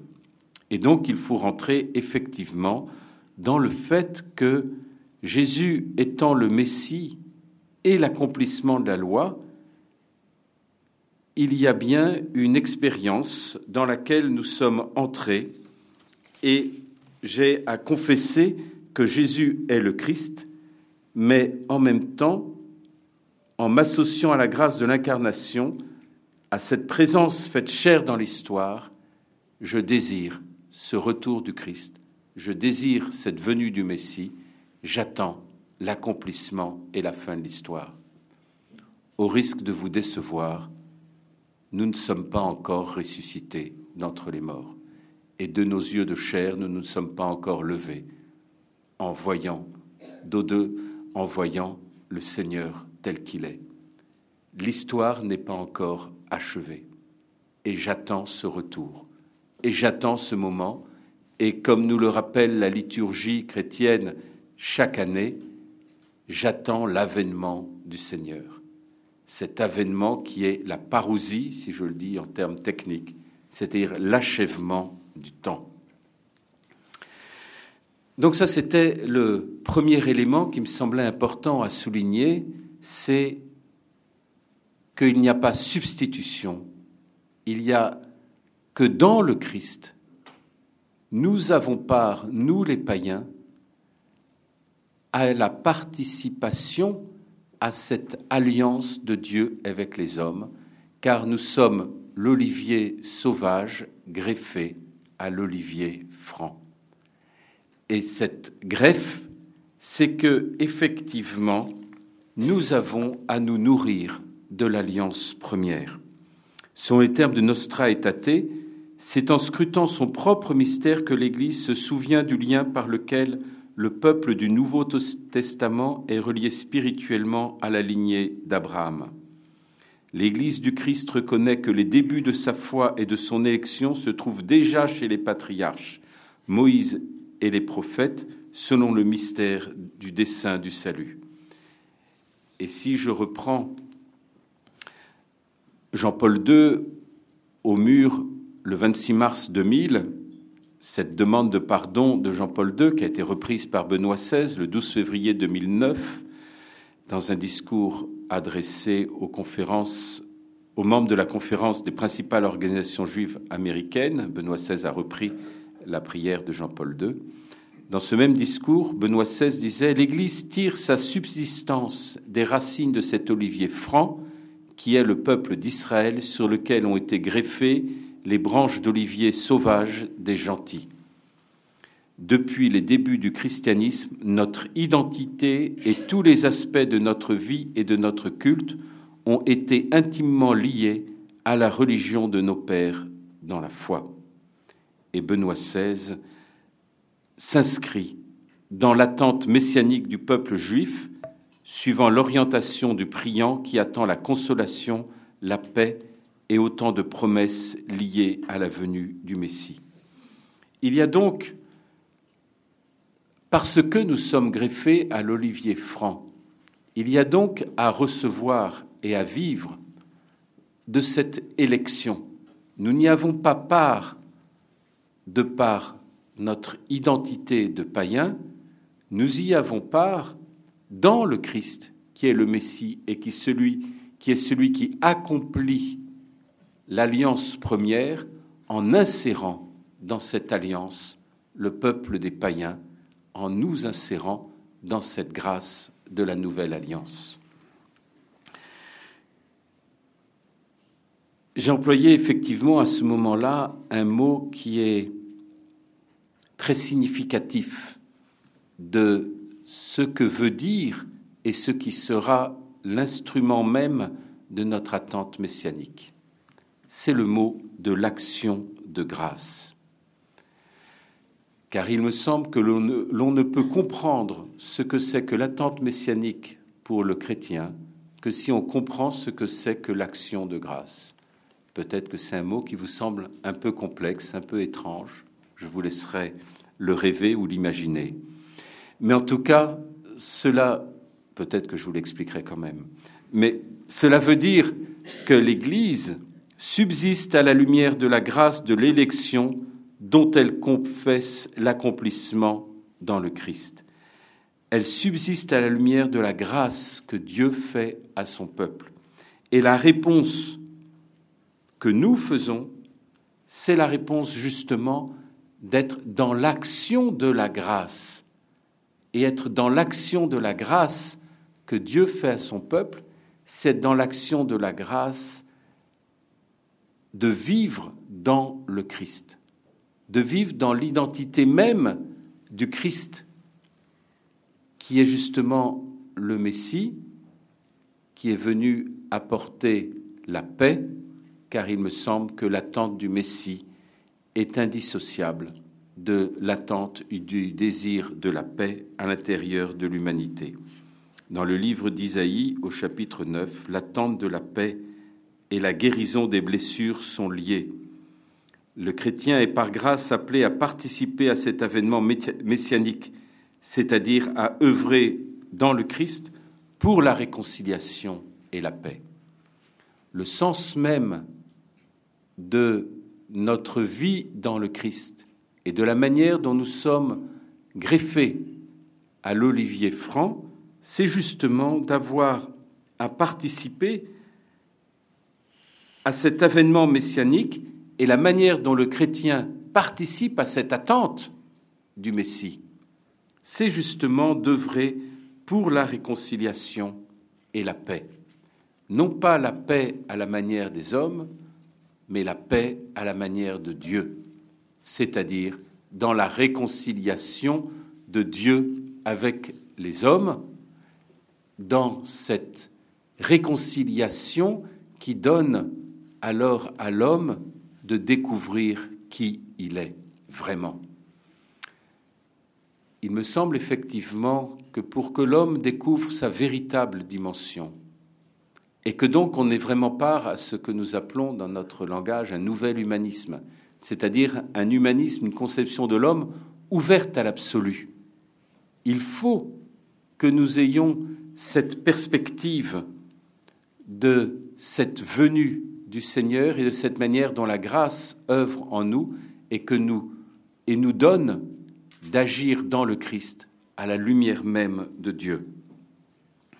L'Église vit cette attente, elle participe à cet avènement en agissant et en mettant en œuvre cette paix, réconciliation de Dieu avec les hommes qui donne à l'homme sa véritable dimension, sa dimension d'être saisi par Dieu, mais aussi effectivement dans cette paix qui est le fruit du pardon de Dieu, Dieu qui pardonne aux hommes, Dieu qui nous pardonne. La paix est le fruit du pardon. Il y a, il me semble, dans, dans la Bible, mais si je me trompe, vous me direz le contraire, il me semble qu'il y a dans la succession des péchés qui nous sont relatés aussi, parce qu'il y a un certain nombre de péchés qui nous sont relatés dans la Bible, il y a à chaque fois une repentance des péchés, et qu'il y a un vrai livre, je dirais, de la repentance à l'intérieur aussi bien de, du Premier Testament que à l'intérieur même de l'expression du pardon, qui est la réponse à ces repentances dans l'action du Christ, qui dit Pardonne-leur, ils ne savent pas ce qu'ils font, va, tes péchés sont pardonnés. Ce qui nous donne à comprendre l'acte de repentance et les actes de repentance de Jean-Paul II, de Benoît XVI, de l'Église de France à Drancy, car ces actes de repentance font partie profondément de l'histoire de Dieu avec les hommes, tel que cela nous est révélé à travers l'histoire de l'alliance qui marque notre histoire et notre attente du Messie. Et c'est pour cela que l'histoire des repentances, de la repentance de l'Église, n'est pas une histoire simplement péché, regret et demande de pardon, c'est aussi la mise en œuvre même de ce que nous sommes greffés à l'olivier franc dans l'acte même de l'histoire biblique qui est marqué par l'appel de Dieu, l'élection de Dieu, parfois le péché des hommes et la repentance qui et dans lequel Dieu renoue son alliance et continue de guider son peuple. Comment vivons-nous alors cette attente du Messie aujourd'hui? Je vous ai dit, nous le vivons dans le corps du Messie, le corps du Christ. Nous avons accès dans le Christ à certaines richesses d'Israël. Comme je faisais référence à l'histoire sainte, évidemment, nous avons accès à cette histoire sainte, à cette parole inspirée, à la prière d'Israël, nous prions les psaumes, à la rédemption. Ce terme de rédemption est un terme important pour nous pour désigner l'attente du Messie, car nous attendons la rédemption, pas simplement la rédemption individuelle, mais aussi cette rédemption collective de l'histoire de l'humanité, que tout soit récapitulé sous la tête du Christ. Et l'attente du Messie est indissociable de l'attente du désir du salut, de la rédemption.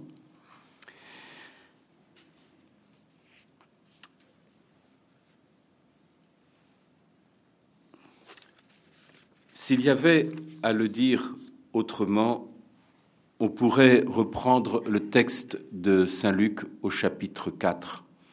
Le texte de Saint Luc au chapitre 4, c'est justement ce moment où Jésus entre dans la synagogue de Nazareth. Il rentre dans la synagogue de Nazareth et on lui remet le rouleau. Il y a cet acte par lequel on lui remet ce rouleau. Alors souvent on oublie, on se dit ben, c'est normal puisqu'il va lire, on va lui remettre le rouleau, euh, parce qu'on a une vision extrêmement pragmatique quand on lit la Bible. Mais si on lit avec plus de de poids, de réalité, cette scène. C'est pas simplement lui donner le rouleau, c'est que à ce moment-là, Luc met en lumière la manière dont Jésus entre dans la tradition qui le précède. Il reçoit cette tradition et il nous en révèle d'une façon nouvelle le sens pour nous. Mais recevoir le rouleau, c'est entrer dans la tradition d'un autre, c'est entrer dans la tradition d'un peuple. Vous voyez ce que j'essaye de vous dire dans cette manière dont Saint Paul euh, nous dit que nous sommes greffés à un olivier franc et que nous sommes cet olivier sauvage, c'est que Jésus est celui qui entre dans une tradition et qui nous fait entrer en nous révélant d'une façon neuve le sens. Il lit le passage L'Esprit du Seigneur est sur moi parce qu'il m'a consacré par l'onction pour porter la bonne nouvelle aux pauvres. Il m'a envoyé annoncer aux captifs la délivrance, aux aveugles le retour à la vue, renvoyer en liberté les opprimés, proclamer une année de grâce du Seigneur. Il replie le livre, il le rend, il s'assied, et alors l'Écriture nous met face à Jésus. On a les yeux fixés sur lui, et c'est en voyant les yeux fixés sur l'Évangile que nous entendons dire, Jésus dire Aujourd'hui s'accomplit à vos oreilles ce passage de l'Écriture. L'Esprit est sur le Christ, mais il reçoit cette tradition. Et nous sommes dans l'action de grâce pour tout ce que Dieu a fait dans l'alliance première qui conduit au Christ et qui est un don irrévocable, et donc qui est une alliance qui se continue, et que l'on ne peut comprendre et on ne peut entrer dans le Christ que si on accepte que le Christ ait reçu cette tradition, comme il a reçu ce rouleau, et comme il n'est pas une parole qui serait coupée d'une histoire, il est une parole d'Isaïe qui s'accomplit en lui en nous donnant d'avoir part à cette alliance dont l'olivier franc, le peuple juif, est le premier dépositaire et dont il sera le dépositaire dans toute l'histoire de l'humanité, pour toujours.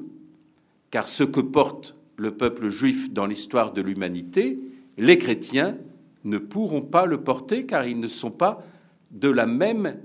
Ils sont l'élection du peuple juif, nous y avons part que par grâce et dans le Christ, alors que l'élection du peuple juif se passe dès, la, naissance de ce peuple, par l'appel et l'élection de Dieu. Vous voyez et, comment notre action de grâce, c'est justement ce qui nous donne à la fois d'entrer dans une histoire qui n'est pas la nôtre, et à la fois d'attendre le retour du Messie en accomplissant en nous cette prophétie de Luc 4 c'est-à-dire cette attente de paix, ce qui caractérise la personne du Messie. Et en l'accomplissant dans notre chair, et qui est justement l'acte par lequel nous sommes transformés par Dieu pour être l'action de Dieu qui donne à l'humanité entière d'être comme aspiré et d'être dans cette attente, vivre cette attente, eh bien effectivement, c'est être greffé dans cette attente. J'ai encore combien de temps où j'ai fini mon temps? C'est bon. J'ai encore cinq minutes? Cinq minutes. Cinq minutes, voilà. Alors, je vais continuer du coup mes cinq minutes. hein. Alors,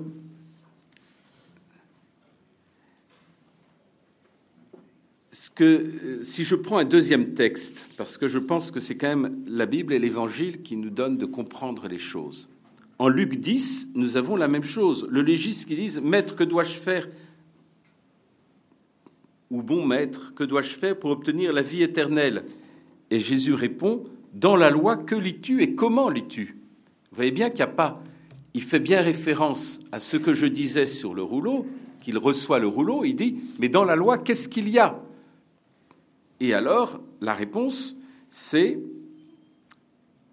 le double commandement, tu aimeras le Seigneur ton Dieu et ton prochain comme toi-même. Comment, en quelques mots, dire ce qui est l'expression aujourd'hui pour les catholiques de leur attente du Messie? Quel est le mot qui va le mieux caractériser cette attente? Il me semble que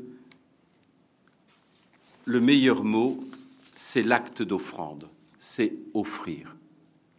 Car ce qui donne l'expression de notre offrande, euh, ce qui, ce qui est l'expression de notre action de grâce, c'est l'offrande de notre vie à celui qui nous donne part par pure grâce à cette élection et à porter le visage du Messie, non pas individuellement, mais dans le corps du Christ qu'est l'Église, pour, en agissant pour la paix et la réconciliation, en être le signe et l'attente au milieu du monde pour que le monde le reconnaisse au dernier jour, au moment de la résurrection. Mais vous voyez comment l'action de grâce est un élément fondateur et structurant de l'attitude même qui va mouvoir le sens de cette attente. Et comment le fait d'avoir apporté ce visage n'est pas, n'est ni un orgueil, ni un avantage, c'est une responsabilité. Car c'est la réponse d'un appel que nous ne méritons pas, que nous sommes indignes de porter et que nous portons par pure grâce parce que dans le Christ, Dieu le Père nous a donné d'avoir part à cette alliance et à cette élection d'une manière particulière. Qu'est-ce qu'il manque dans ce que je suis en train de dire? Il manque deux éléments importants.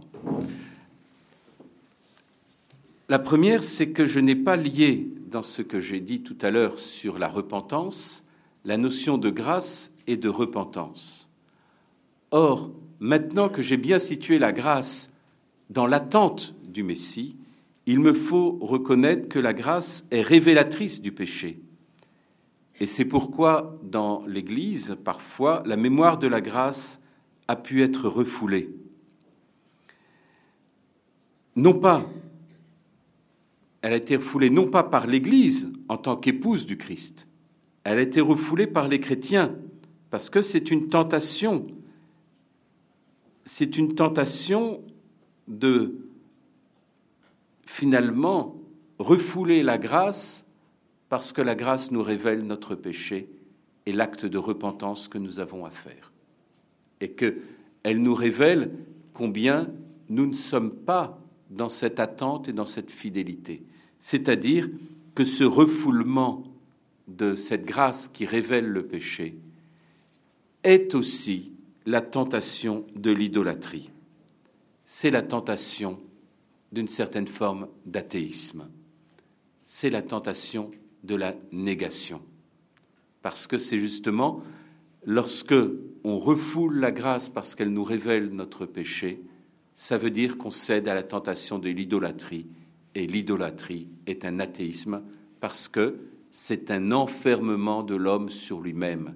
C'est un humanisme sans absolu, c'est un humanisme sans ouverture à l'autre, c'est un humanisme fermé et destructeur de l'autre, c'est l'humanisme qui met à mort l'homme, parce que c'est l'humanisme qui se retourne contre l'homme lui-même. Et que l'humanisme ouvert à un absolu, ouvert à une grâce, qui va même nous révéler notre péché, qui va nous donner d'être dans cette attente dans le Christ, d'être dans l'action de grâce pour, pour là où nous sommes greffés et attendre en portant le visage du Christ de réconciliation et de paix, alors c'est un visage et une attente qui est libératrice.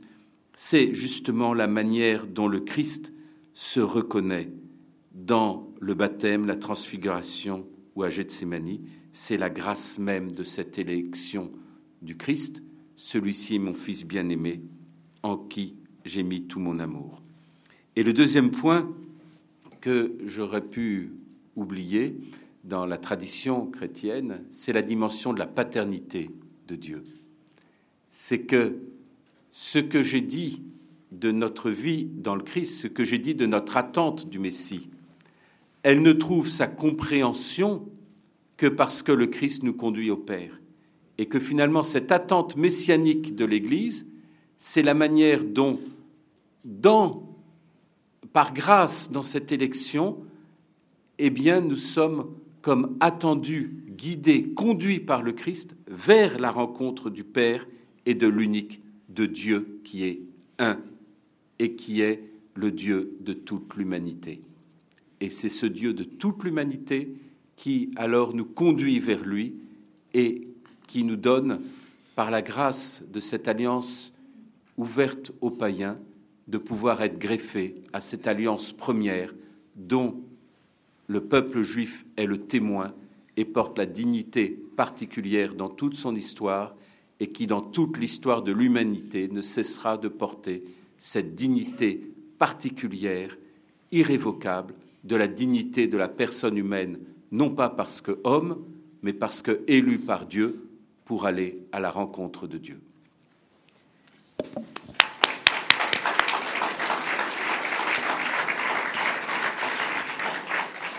Merci, Monseigneur Beau. Pour bien vous prouver qu'au Bernardin et qu'à Barilane, on est toujours dans cette idée de double regard et non pas de consensus systématique, je vais poser la première question qui est la question qui fâche. Je vais la poser avant de, bien sûr, de vous donner le micro pour que vous puissiez vous-même poser en toute liberté y compris euh, dans un débat contradictoire avec chacun des orateurs, ce qui vous préoccupe. L'essentiel ce soir, c'est que vous sortiez d'ici en vous disant cette soirée m'a porté du fruit. Est-ce que vous avez l'impression, tous les deux, et vous d'abord, Armand Abécassis, en écoutant Monseigneur Beau, que nous avons le même Dieu?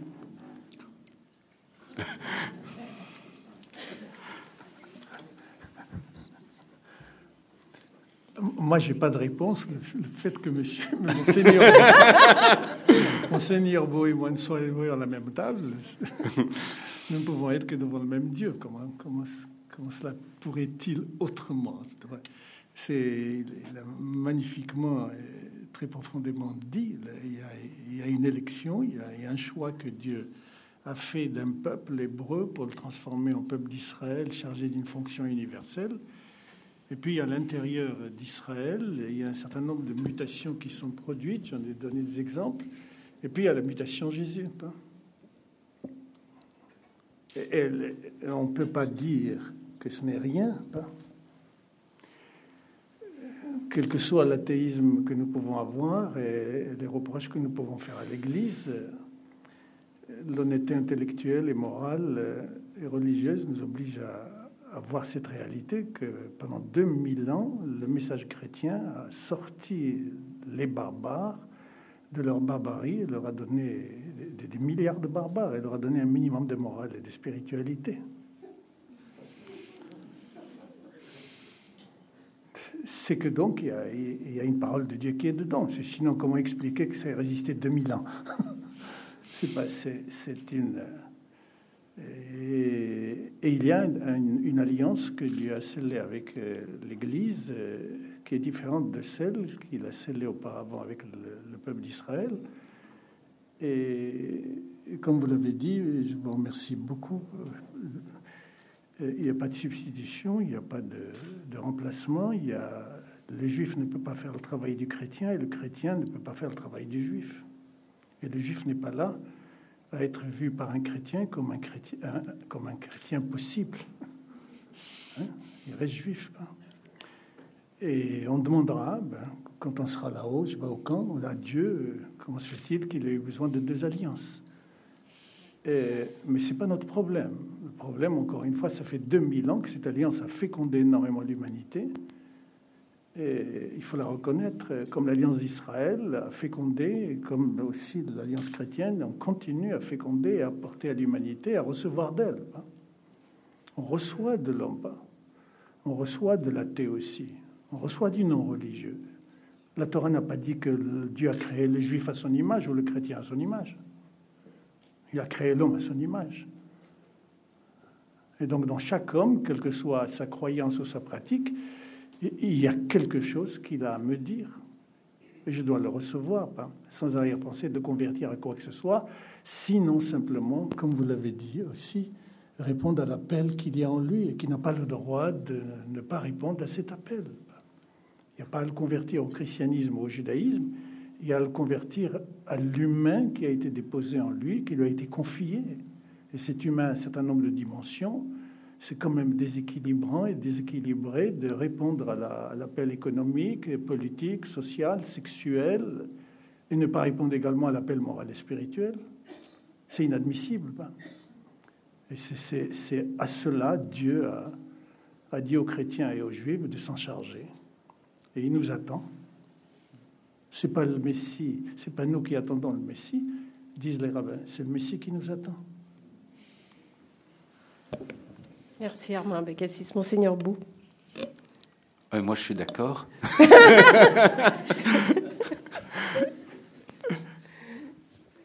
je suis d'accord parce que Dieu est invisible, il est même imprononçable. Et cependant, ce Dieu invisible, il a choisi de se donner à voir. Il a voulu se révéler en se donnant à voir, en se donnant d'abord à voir dans un peuple, dans l'histoire d'un peuple,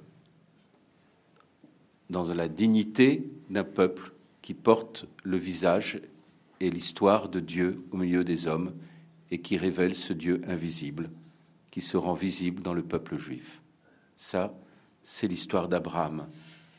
Dans l'histoire d'Abraham, le Dieu d'Abraham, c'est aussi le Dieu un et le Dieu de tous les hommes. Et euh, j'allais dire en termes moins théologiques, le Dieu personnel d'Abraham est aussi le Dieu du ciel, qui est le créateur de toutes choses, et le Dieu du ciel, créateur de toutes choses, est le Dieu personnel d'Abraham. Et il fonde alors que ce Dieu invisible est un Dieu qui s'est rendu visible en appelant un peuple, le peuple d'Abraham. C'est l'histoire de Dieu, j'y peux rien. Mais je ne peux pas changer l'histoire de Dieu avec les hommes. Et donc c'est pour ça que c'est aussi mon Dieu. La seule chose, c'est que Dieu a fait la grâce d'appeler les païens à faire l'expérience de cette élection d'une manière particulière, d'une manière nouvelle, d'une manière qui est la manière dont Dieu a choisi en Jésus-Christ. Mais voilà. Et alors encore deux petits mots justement pour vous sur cette grâce. Vous pouvez nous la définir un petit peu parce que je suis sûre que dans la salle, il y a des gens qui, qui pensent la grâce, la Shoah,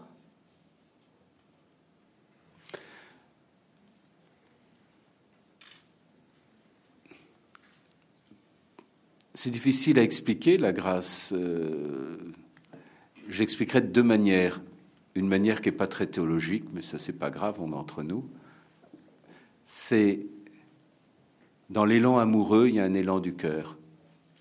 Et lorsqu'on est aimé, qu'on fait l'expérience d'être aimé par quelqu'un, on a un élan du cœur qui, qui change notre vie.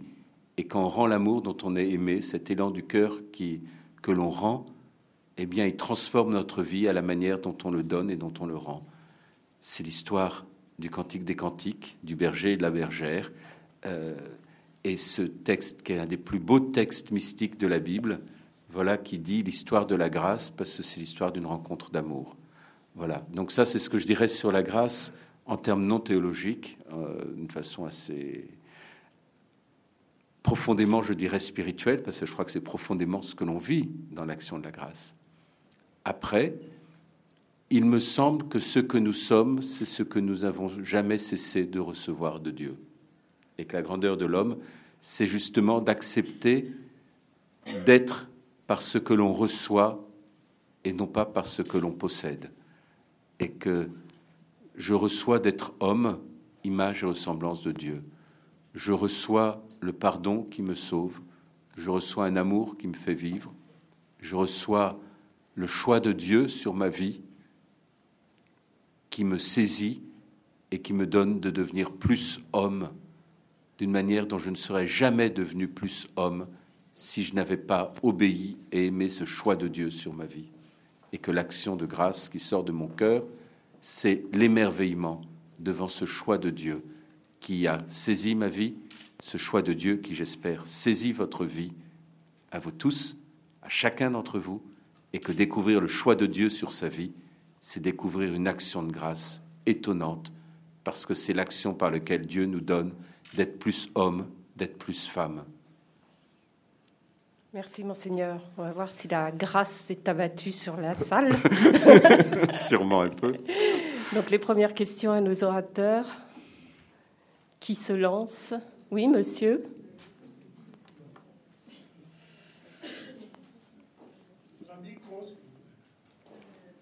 Oui. Et le micro arrive. Le micro arrive. Oui, ma question est bon. je suis venu ici, je suis catholique, donc je me questionne plutôt, Monseigneur Beau. Euh, je, voudrais, savoir ce que, ce que les Juifs, qui étaient des, j'entends les Juifs qui étaient à l'époque du Christ, des disciples du Christ, qu'est-ce qu'est-ce qu'ils pensaient Est-ce qu'ils pensaient que qu'il y avait un Messie, connaissaient Qu'est-ce qu'ils connaissaient, si vous voulez? Qu'est-ce qui faisait que, quand on lit certains, certains textes de l'Évangile, on se rend compte qu'ils avaient une, profonde connaissance de, de la loi, euh, de la, pas de la loi, mais de la, en particulier de la promesse de l'arrivée du Christ. Mais qu'est-ce qu'ils en connaissent? Comment est-ce qu'ils avaient appris tout ça? Et, parce qu'il me semble quand on lit certains textes de l'Évangile, il me semble bien me rappeler que dans certains cas, le Christ répond Oui, je suis le Christ. C'est bon, je crois qu'on a compris votre question, monsieur. Monseigneur Beau. Je n'ai pas encore compris ma réponse.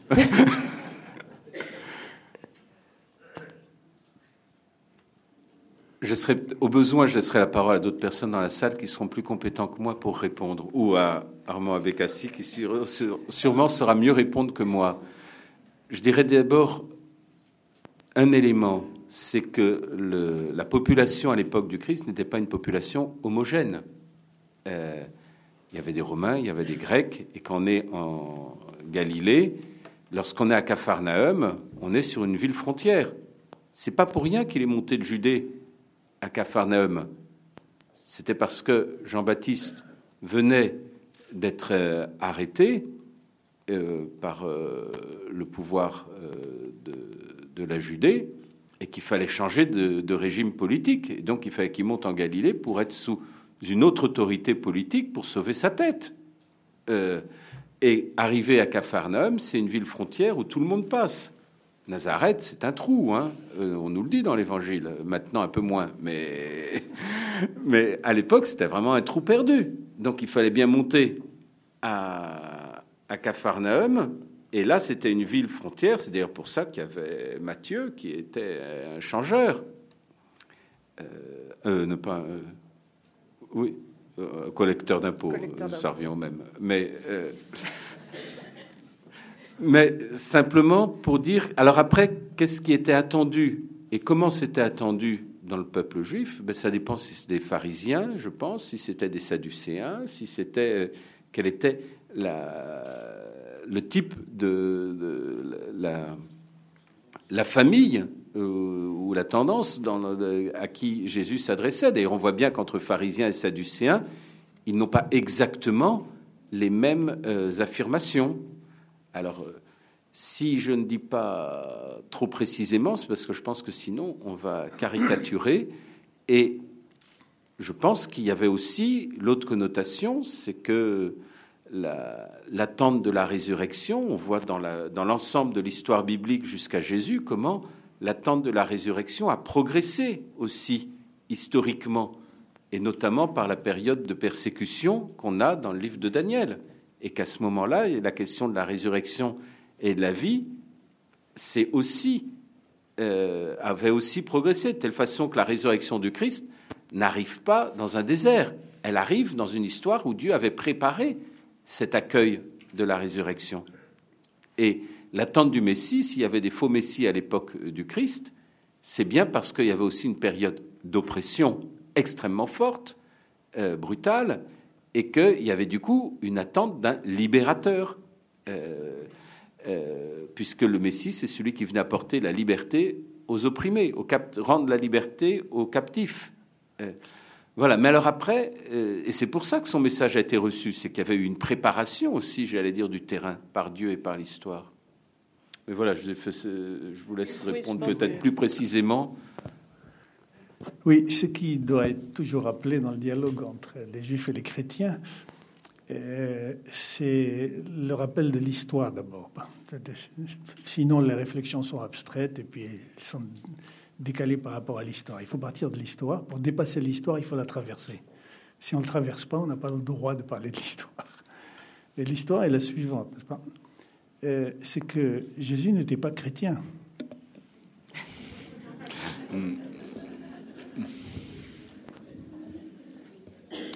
Et votre question suppose que Jésus et ceux à qui il enseignait, et bien enseigné, étaient chrétiens. Jésus n'a jamais enseigné, même à un païen, sauf le centurion. Il est venu pour les brebis égarées. Et les païens ne peuvent pas être des brebis égarées. Ils ne faisaient pas partie du peuple. Ils sont peut-être égarés, mais pas des, pas des brebis égarés. Les brebis égarées, c'est-à-dire que Jésus, c'est là où, du point de vue juif, on, doit s'intéresser à, Jésus. Pas et, de manière profonde et sérieuse, aussi sérieuse que celle d'Abraham, Isaac et Jacob.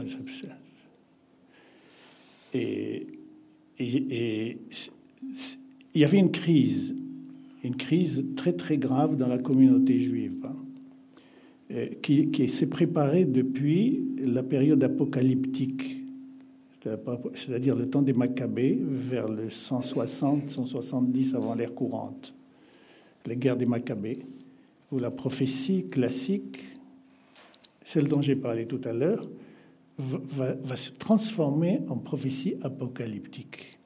Et c'est sur ces terrains-là que le judaïsme s'est développé jusqu'à préparer le terrain pour le christianisme, ce qui, ce qui deviendra plus tard le christianisme? je dis maintenant, sans boutade, que le christianisme, ce qui, ce qui allait être le christianisme plus tard, ou en tout cas d'une manière précise, le problème de Jésus et, et le problème de ses disciples et tous ceux auxquels il enseignait et convertissait à son enseignement, c'était une affaire juive. Le christianisme, c'est beaucoup plus tard. Le mot chrétien, il viendra plus tard en Asie mineure. Jésus n'a jamais euh, prononcé le mot chrétien. Les, les, disciples ne savaient pas ce que veut dire le christianisme.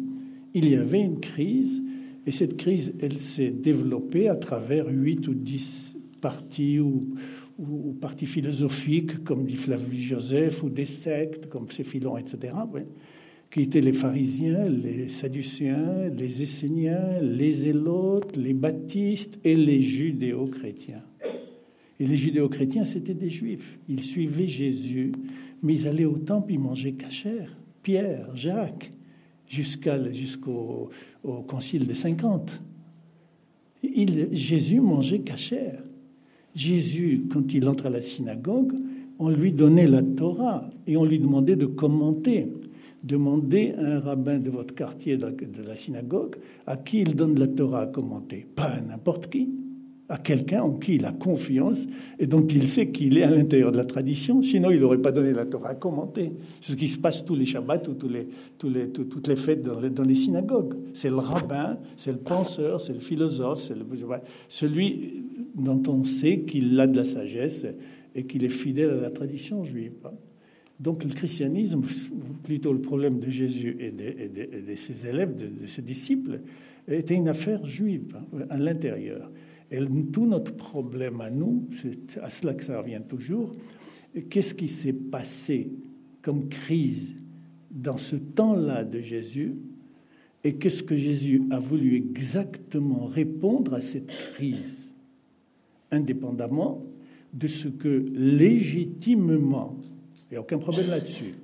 Plusieurs siècles plus tard, la théologie de l'Église a construit. Elle a eu raison de construire et d'interpréter comme elle a interprété. Il n'y a aucun problème là-dessus. Nous faisons la même chose.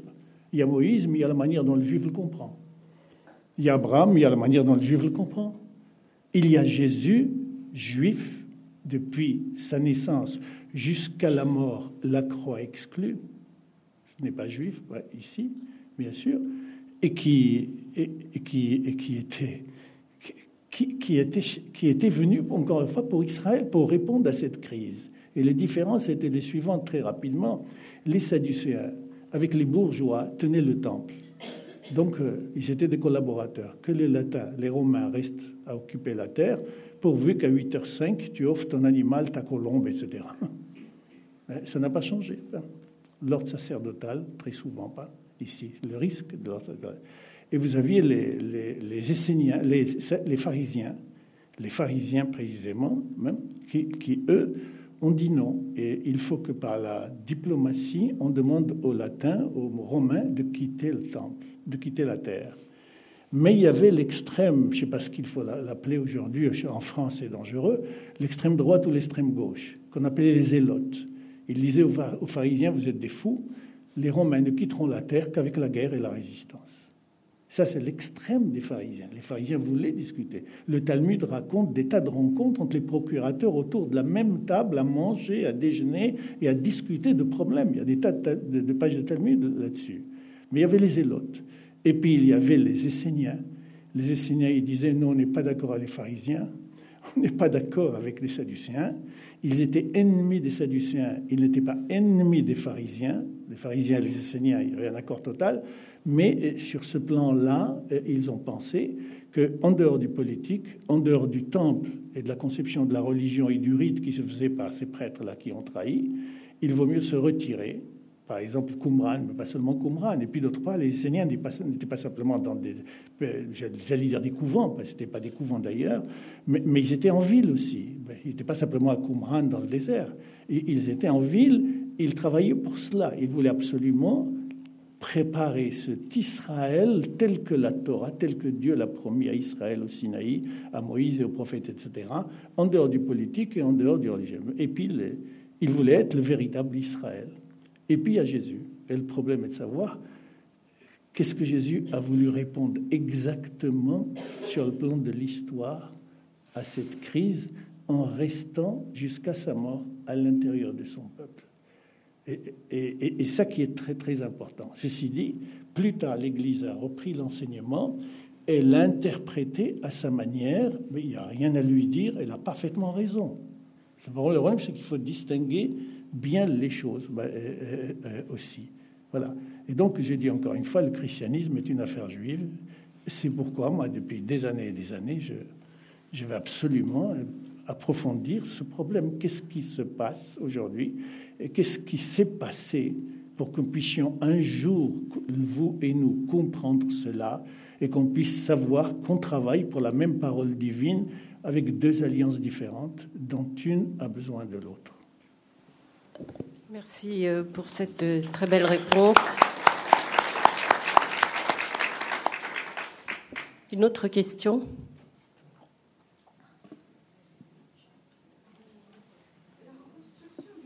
Euh, on va vous passer un micro, madame. Pardonnez-moi, mais la reconstruction du temple, vous l'attendez pour que le Messie revienne? Est-ce que c'est un élément important? Ça, c'est pour vous, monsieur Abécassi. J'en profite aussi pour Monseigneur Beau. Euh, dans la liturgie du vendredi saint, il y a les impropères qui ont causé et causent encore beaucoup de soucis à ce que le chrétien s'ouvre à l'amour du Christ pour s'être donné sur la croix ne pensez pas qu'il serait bon bientôt de les retirer de la liturgie Merci. Oui, les rabbins savent qu'il faut que le temple soit reconstruit.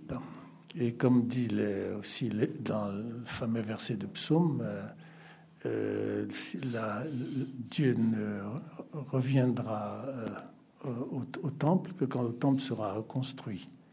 Oui.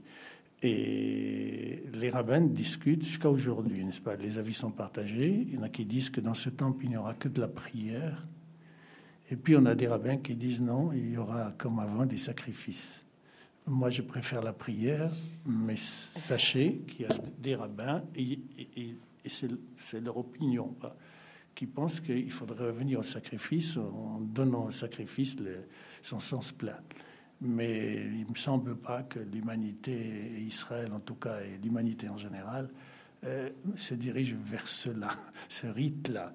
Il faudrait peut-être euh, grandir et, savoir que le meilleur rapport à Dieu, c'est la prière. Et la prière, le, centre de la prière, c'est la louange. C'est pas simplement lui demander de, de, de, de ça c'est la prière demande. Il à un moment donné, ça va se dégager de la, de monde. Hein? Je ne crois pas en Dieu parce qu'il va faire ça. Je crois en Dieu quoi qu'il fasse. Et la demande, la louange, après la meilleure prière, c'est la louange, parce qu'on ne cessera jamais, comme pour les parents, euh, assez remercier Dieu de, tout ce qu'il fait et que l'homme dégrade le monde. Jeûner, on m'a donné, on m'a donné la, un système digestif. Euh, c'est pas moi qui l'ai placé. Euh, alors qu'est-ce que ça veut dire manger? Euh, On m'a donné une pensée, la capacité de penser. C'est une question. Que veut dire penser? On m'a donné l'amour, la capacité d'aimer. C'est pas moi qui l'ai mis, c'est pas mes parents qui me l'ont mis en moi. C'est dans l'humain. On appelle ça l'image de Dieu. que veut dire aimer? On m'a donné surtout, surtout aujourd'hui, nous venons d'en sortir, la parole. Est-ce qu'on sait ce que veut dire, ce que parler veut dire? Est-ce qu'on sait ce que parler veut dire? Dès les deux, trois premiers mots, on peut savoir si vous respectez celui auquel vous parlez ou pas. Non pas parce que vous l'insultez, même si vous êtes bon avec lui, ben, la manière de parler, oui, ici, voyez? C'est la Bible qui dit à propos de Cain et Abel, il y a un verset qui dit Et Cain, après avoir reçu une leçon de responsabilité extraordinaire de Dieu, n'est-ce pas Si tu t'améliores, tu porteras ta faute, tu seras pardonné, tu seras supérieur à ton frère qui n'a jamais fait la faute. C'est formidable. Hein. Même Dieu est un mauvais pédagogue. pardon, Caïn ne l'a pas écouté. Et puis on dit tout de suite après la leçon de responsabilité, Caïn va la Bible dit, et Caïn a parlé à son frère, et puis ils étaient dans le champ, il l'a tué.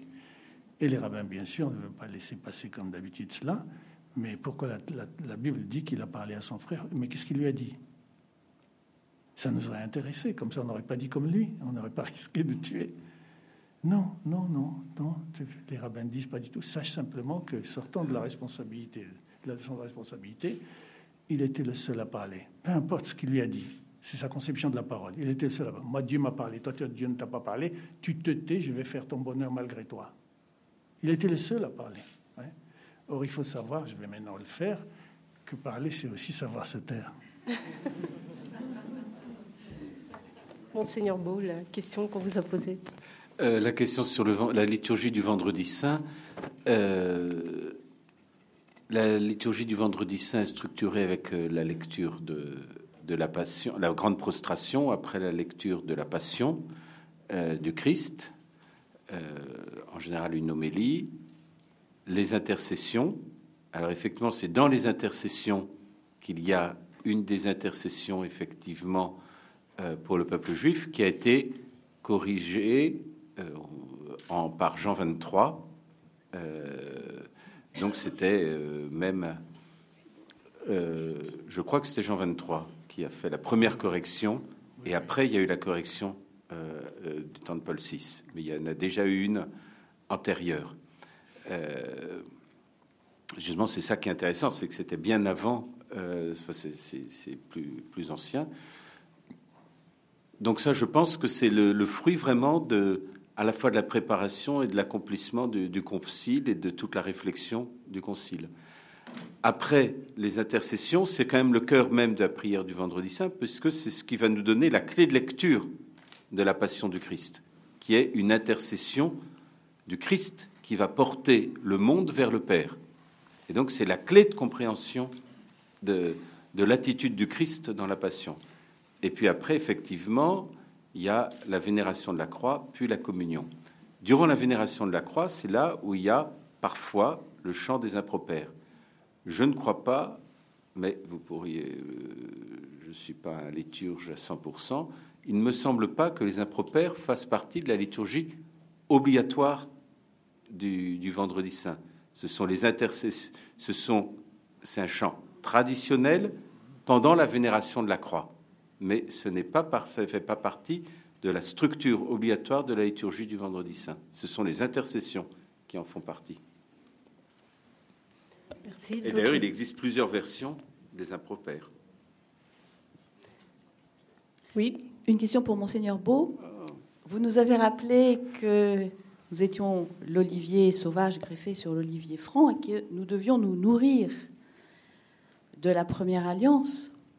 Alors on peut en comprendre ça de deux façons, me semble-t-il, c'est-à-dire tout ce que Israël a vécu, porté, que l'on trouve dans l'Ancien Testament. Nous devons nous en nourrir, c'est-à-dire qu'on refuse de rejeter l'Ancien Testament. On doit se nourrir pas seulement du Nouveau, mais aussi de l'Ancien. Ça, c'est une première façon de comprendre les choses. Puis il me semble qu'il y en a une deuxième, c'est nous devons nous nourrir de l'olivier franc. Si j'ai bien compris ce que vous nous avez dit, l'histoire, l'élection d'Israël se continue, demeure aujourd'hui. Alors, comment se nourrir de l'olivier franc qu'est Israël aujourd'hui? Vous allez me dire en venant ce soir, mais pas seulement, au quotidien.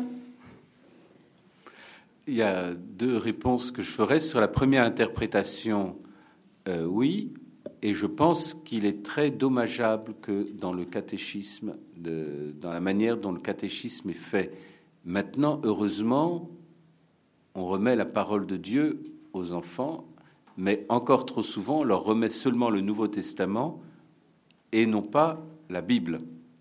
Et je pense que chaque baptisé doit avoir, à partir de l'âge de 12 ans, une Bible d'adulte à lui pour toute sa vie. Et que ça, c'est une règle que je rappelle dans toutes les communautés où je passe très régulièrement. Et encore maintenant, je rencontre des jeunes de 15-16 ans qui n'ont pas une Bible d'adulte pour eux, à eux, pour toute leur vie. Et ça, je pense que c'est dramatique. Et que euh, et surtout lorsqu'ils me répondent oui j'ai une Bible, j'ai le Nouveau Testament. Euh, donc euh, faisons attention à ne pas faire, pour reprendre l'introduction d'Anne-Catherine, des martionnites. la deuxième réponse, c'est qu'il me semble que l'on comprend d'une façon neuve le Christ et qu'on se nourrit de l'alliance première lorsque on accepte d'entrer dans la manière dont Jésus parlait. C'est-à-dire que, que dans une parabole, on puisse la comprendre à la manière dont elle était comprise et dite par le Christ en fonction de la tradition de son époque. Les béatitudes, on les trouve à l'époque du Christ. Ce n'était pas une nouveauté. Et là encore, je peux me faire une erreur, mais Armand avec Assis me corrigera si je me trompe dans ce que je vais dire. Si peut-être, parce que je suis pas sûr, je ne l'ai pas vérifié, mais vous, vous devez le savoir. Il me semble que dans les prières juives, il y a une prière qu'on fait au moment du chant du coq. Et que cette prière au moment du chant du coq est une prière d'espérance et une prière d'offrande. Or, et c'est une bénédiction. Or, lorsque le coq chanta, combien d'entre nous, lorsqu'on lit dans l'Évangile alors le coq chanta, combien d'entre nous nous récitons cette prière de bénédiction et cette prière euh, du matin? Pour bien comprendre qu'est-ce que signifie le chant du coq en réponse à la trahison de Pierre. On y voit le réveil matin qui vient réveiller la culpabilité de Pierre, mais la prière du chant du coq, c'est pas ça. Voilà, c'est un exemple dans le rapport à l'écriture, dans la manière de le vivre.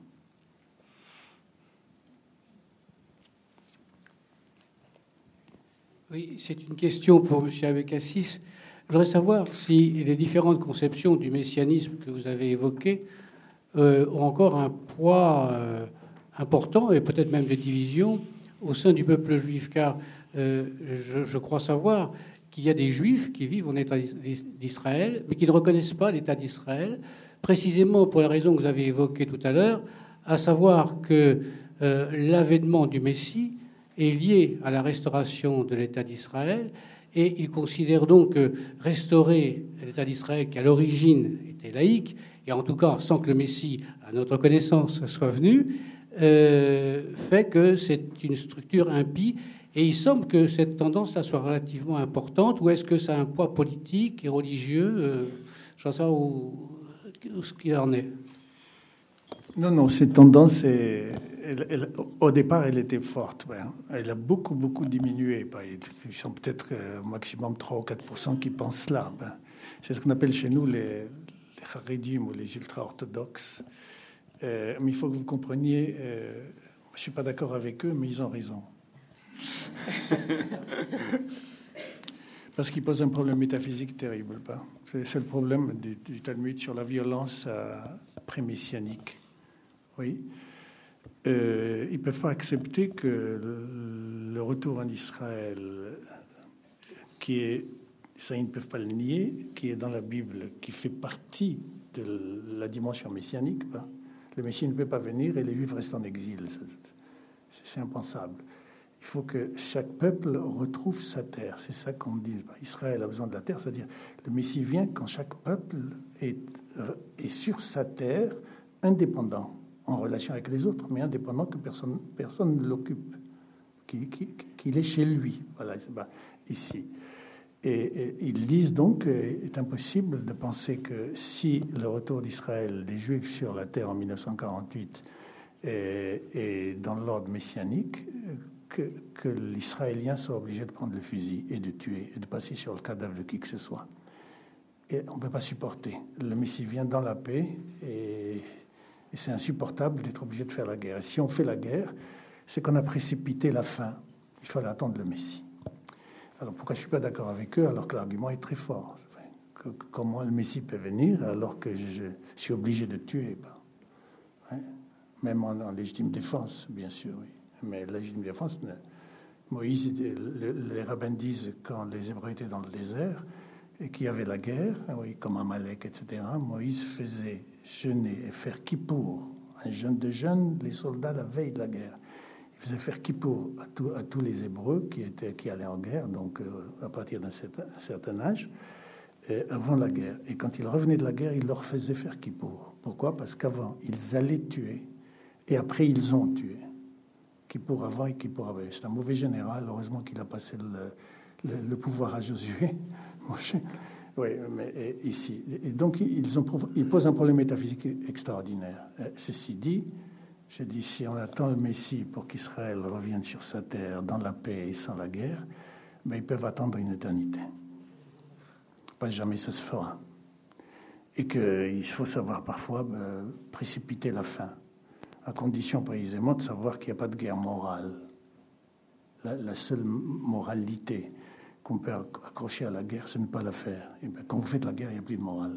Vous allez tuer, bien sûr, vous allez respecter, vous allez soigner les blessés, bien sûr, vous n'allez pas tuer de manière sauvage, etc., mais vous tuez, de manière sauvage ou pas. Ici, la, guerre, c'est vous, vous, êtes moral, il ne faut, faut, pas faire la guerre. Le problème, c'est que si vous êtes attaqué, qu'est-ce que vous allez faire?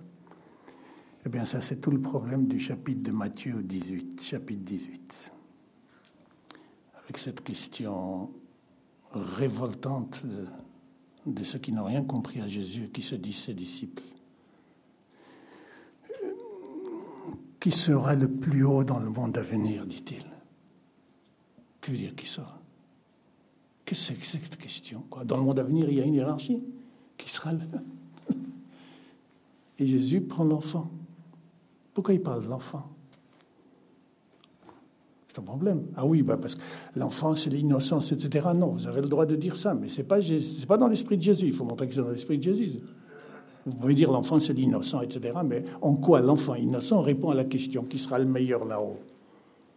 Regardez, voyez à quelle intelligence ils avaient, ces, ces disciples. Et prend l'enfant parce qu'il va engager la notion du pardon. C'est le thème du chapitre 18 de Matthieu. Et qu'est-ce qu'il dit? Qu'est-ce que dit ce chapitre? Vers l'enfant, regardez ce que veut dire le pardon. L'enfant vient d'être puni par ses parents. Je le lis selon l'interprétation rabbinique dans le Talmud qui parle du même problème. Et j'ai besoin de savoir cela pour voir dans quel esprit Jésus a, dû, pu le dire.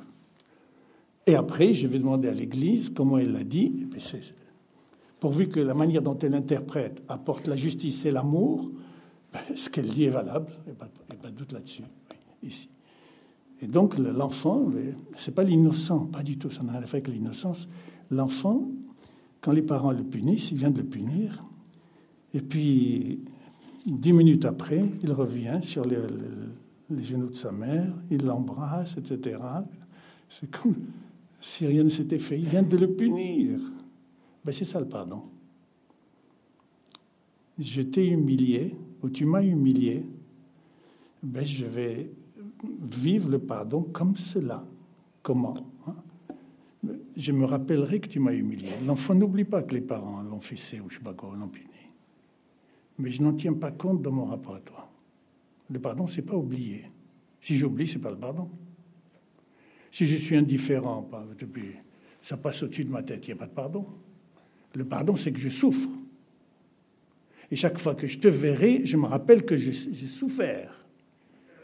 Et je fais cet acte surhumain de ne pas tenir compte dans mon rapport avec toi. C'est ça l'enfant. Et c'est ça le thème du pardon dans Matthieu, précisément. Alors ça, on peut le faire sur le plan individuel. Nous sommes tout à fait d'accord avec les chrétiens. Tu pardonnes inconditionnellement. Le pardon, tu le donnes par amour. Mais quand il s'agit de peuple à peuple, là, nous ne sommes plus d'accord avec le- la conception du pardon inconditionnel. Le pardon devient inconditionnel. Parce que si un peuple est humilié et jeté dans l'eau, alors là, il disparaît. Et il faut qu'il se défende. Et il peut demander le pardon conditionnel. Je donne le pardon à condition que, comme l'enfant dit, papa, maman, je ne recommencerai plus. Et donc il y a deux aspects du pardon là. C'est ça le problème insupportable que posent les pharisiens dans le Talmud et que posent ces haridim, ces ultra-orthodoxes aujourd'hui, qui posent un problème métaphysique, c'est vrai. Et, et- ce sera toujours une tâche indélébile dans la spiritualité du judaïsme que pour accomplir la messianité, de revenir sur sa terre, il a fallu passer sur des cadavres, même pas légitime défense, il a fallu tuer une image humaine, une image de Dieu. Merci Armand Bécassis. Une dernière question, parce que l'heure euh, tourne malheureusement. Alors, Madame je- euh, Juste une question, mais elle n'est pas petite. On a parlé d'idolâtrie tout à l'heure. Et le grand danger, évidemment, du Messie, c'est qu'il peut être un objet d'idolâtrie. Toute la violence euh, des nations chrétiennes, quand elles ont été violentes, elles n'ont pas été que ça. C'est ce que rappelait Armand Bécassis.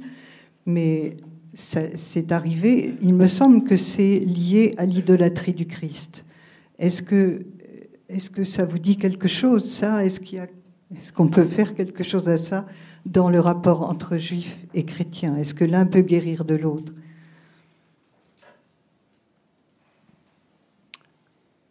Sûrement parce que je pense qu'on ne peut pas interpréter l'un sans l'autre. Euh, mais la deuxième partie de ma réponse sur l'idolâtrie, c'est qu'est-ce que ce que vous appelez, je pense, l'idolâtrie du Christ serait lorsque le Christ serait pris par l'homme comme un objet comme un objet dont il, qu'il voudrait instrumentaliser ou utiliser à des fins de conquête ou à des fins matérielles. Il me semble que c'est ça. Euh, alors que euh, le Christ est le sujet de notre humanité et le sujet de l'accomplissement de notre humanité comme homme. Et donc, c'est euh, l'idolâtrie messianique dont vous parlez à propos du Christ, c'est une prise de possession, c'est une prise de pouvoir sur le Christ.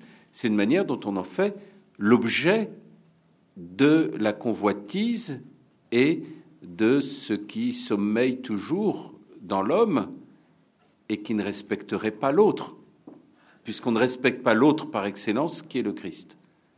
Tandis que si on accepte que le Christ soit un sujet, soit le sujet de ma vie, alors ce qui va délimiter que ma relation au Christ est une relation qui me libère, c'est que d'abord le Christ, et c'est un messianisme qui est sur des critères de discernement de liberté, de paix, de réconciliation. Isaïe nous donne suffisamment de critères pour vérifier le messianisme dans ce messianisme qui libère. Et en même temps, c'est la question de l'accomplissement de l'homme, c'est-à-dire euh, que le Christ soit le sujet de ma vie, parce qu'il donne à mon humanité d'être pleinement homme dans le respect de la loi et dans le respect de l'autre par excellence, qui est celui qui me libère. Euh, en d'autres termes, je dirais que votre question est une question qui délimite les deux humanismes euh, dont j'ai parlé tout à l'heure, l'humanisme qui se refuse à l'absolu et qui fait de l'autre un objet ou de soi-même un objet, mais qui est finalement un humanisme fermé sur l'absolu, fermé sur la transcendance, et qui à ce moment-là est un humanisme qui peut faire que l'homme se retourne contre l'homme, ou l'humanisme ouvert à l'absolu, à la transcendance, à l'altérité, qui finalement donne à l'humanisme, en étant ouvert vers l'autre ou vers un ailleurs ou vers un absolu, donner à l'homme une dimension qui dépasse l'homme. Merci, Monseigneur Beau. Avant de passer la parole à Olivier Théanou, le président de Paris-Lannes, et au Père Vernet pour les Bernardins, je vais demander d'abord remercier nos deux intervenants, vous remercier tous de votre présence et.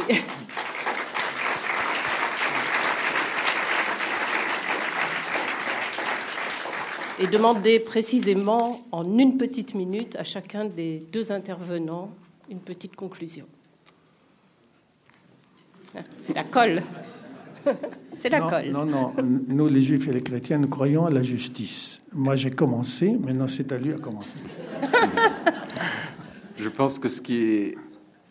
Il y avait deux mots dans le titre, il y avait l'attente et l'attente messianique. C'était, et je pense que le fait d'attendre le Messie, d'être dans une position qui attend. Je repense à la phrase d'Armand tout à l'heure, vivre, c'est attendre. Et je pense que cette attente, lorsqu'elle est l'attente messianique, c'est une attente qui est profondément espérance. Et c'est cette attente qui est espérance qui donne à l'homme de pouvoir avancer, de pouvoir manifester le meilleur qu'il a en lui-même et qui donne à l'humanité entière d'être digne de son Créateur. Merci, Monseigneur Beau. Est-ce que je peux répondre par une petite histoire chassidique si, elle est courte. Elle est courte, non. j'ai besoin de trois minutes quand même. Non. mais très rapidement, c'était dans le Stettel polonais, un village, donc, euh, et le rabbin était très inquiet. Il dit le Messie va venir, il va nous sauver, mais si jamais il interroge le bedeau, qui ne connaît pas beaucoup de choses, euh, il va le laisser sur place, et ça c'est impossible. Et un jour, il, bah, il, se réveille, puis il trouve la solution. Il va voir le bedeau le matin après la prière, et lui dit, tout, tous les jours après la prière, tu vas au sommet de la colline là-bas et tu surveilles. Si tu es le premier à voir le Messie, c'est impossible qu'il t'emmène pas avec nous. Et puis un jour, il arrive, euh, Rabbi, Rabbi, Rabbi, Rabbi, dans la synagogue. Le, Messie est en train de venir. Et puis alors, les religieux donc se réunissent dans la synagogue, ils prient, et puis pendant ce temps-là, les, autres juifs laïcs jouent au football euh, dehors. Et puis les rabbins donc se réunissent à la synagogue, tous les religieux sont des synagogues. Et puis que dit le Talmud? Quand on, il faut le, dire bonjour avec la main droite ou la main gauche? Qu'est-ce qu'il faut lui donner d'abord, les tomates ou, la salade? Et, puis quel type de poisson il faut lui donner et combien d'huile? Pendant ce temps-là, le Messie vient. Et puis il voit les Juifs en train de jouer au football, qui arrivent à la synagogue. Il les convainc vite que c'est le Messie. Bien sûr, il n'y croit pas. Il lui dit va voir les religieux et sauve-les. Non, non, je le Messie. Et puis il s'en va avec eux. Et le, le il est là à l'intérieur. Il voit les rabbins discuter encore hors d'œuvre pendant trois heures. Et puis il dit c'est impossible, moi je suis arrivé en dix minutes et lui ça fait trois heures. Alors il sort et puis il voit à l'autre bout du village le Messie avec les juifs laïcs. Et puis il rentre, il dit Rabotaï, me mettre, me mettre, le Messie est venu, puis il est parti, il est, en train de sortir du village. Et puis les juifs religieux, ben, ils sortent, ils courent, ils courent après lui. Et Messie, qu'est-ce que Dieu a fait? Il fait Ben, j'ai sauvé cela. Il dit Comment Et nous? Alors le Messie dit aux juifs footballeurs Qu'est-ce que vous pensez? Et les juifs footballeurs répondent Mais tout de même, ce sont des juifs quand même.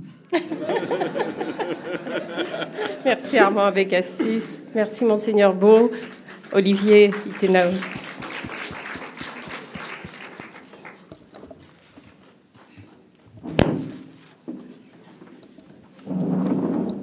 Oui, c'est difficile hein, de parler après vous. Voyez une caméra au fond de la salle. C'est parce que cette euh, conférence et cette rencontre est filmée par euh, le site internet Academ. Son sous-titre, c'est le camping, euh, le camping, pardon, le campus numérique juif. Voyez, vous m'avez troublé. Hein Et vous pouvez donc revoir cette, euh, cette rencontre sur le site academ.org, a k a d e m.org. Et d'ailleurs, euh, Monseigneur Beau va devenir un des favoris d'Academ parce que c'est votre deuxième conférence sur Academ. Et je dis d'ailleurs que vous le trouverez parce qu'il y a énormément de, de, conférences sur Academ, des dizaines et des dizaines, et vous le trouverez probablement sous la rubrique Histoire. Je ne sais pas pourquoi ça a été. Euh, et vous avez un onglet Dialogue juif et chrétien. Et on peut penser que c'est là que se trouvera cette conférence. Voilà, je voulais vous remercier évidemment pour euh, cette formidable soirée. Anne-Catherine a dit que l'important c'est que nous soyons ensemble. Et je crois qu'on peut dire qu'on a eu le plaisir à être ensemble. Alors, puisqu'il était question d'élection, et que l'élection, c'est d'abord la responsabilité, notre responsabilité, je pense que c'est de continuer et de renouveler cette expérience. Merci à tous pour être présents et merci au Collège des Bernardins. Merci Olivier. Alors, le petit mot de conclusion maintenant du Père Vernet pour les Bernardins. Très bref, parce que nous avons déjà dépassé l'heure, mais un, merci immense pour la qualité de, ce double regard pour les lumières qui ont été apportées sur, euh, nos deux traditions, et puis pour nous avoir montré combien euh, nous avons profit à découvrir dans les divergences mêmes qui, euh, qui, existent, et bien de, une source d'action de, grâce. Euh, je, me réjouis d'avoir appris aussi que ce partenariat euh, avec Barilan et, et, les Bernardins pourra donner lieu à d'autres rencontres du même type. Bonne soirée à tous et merci. Merci à tous.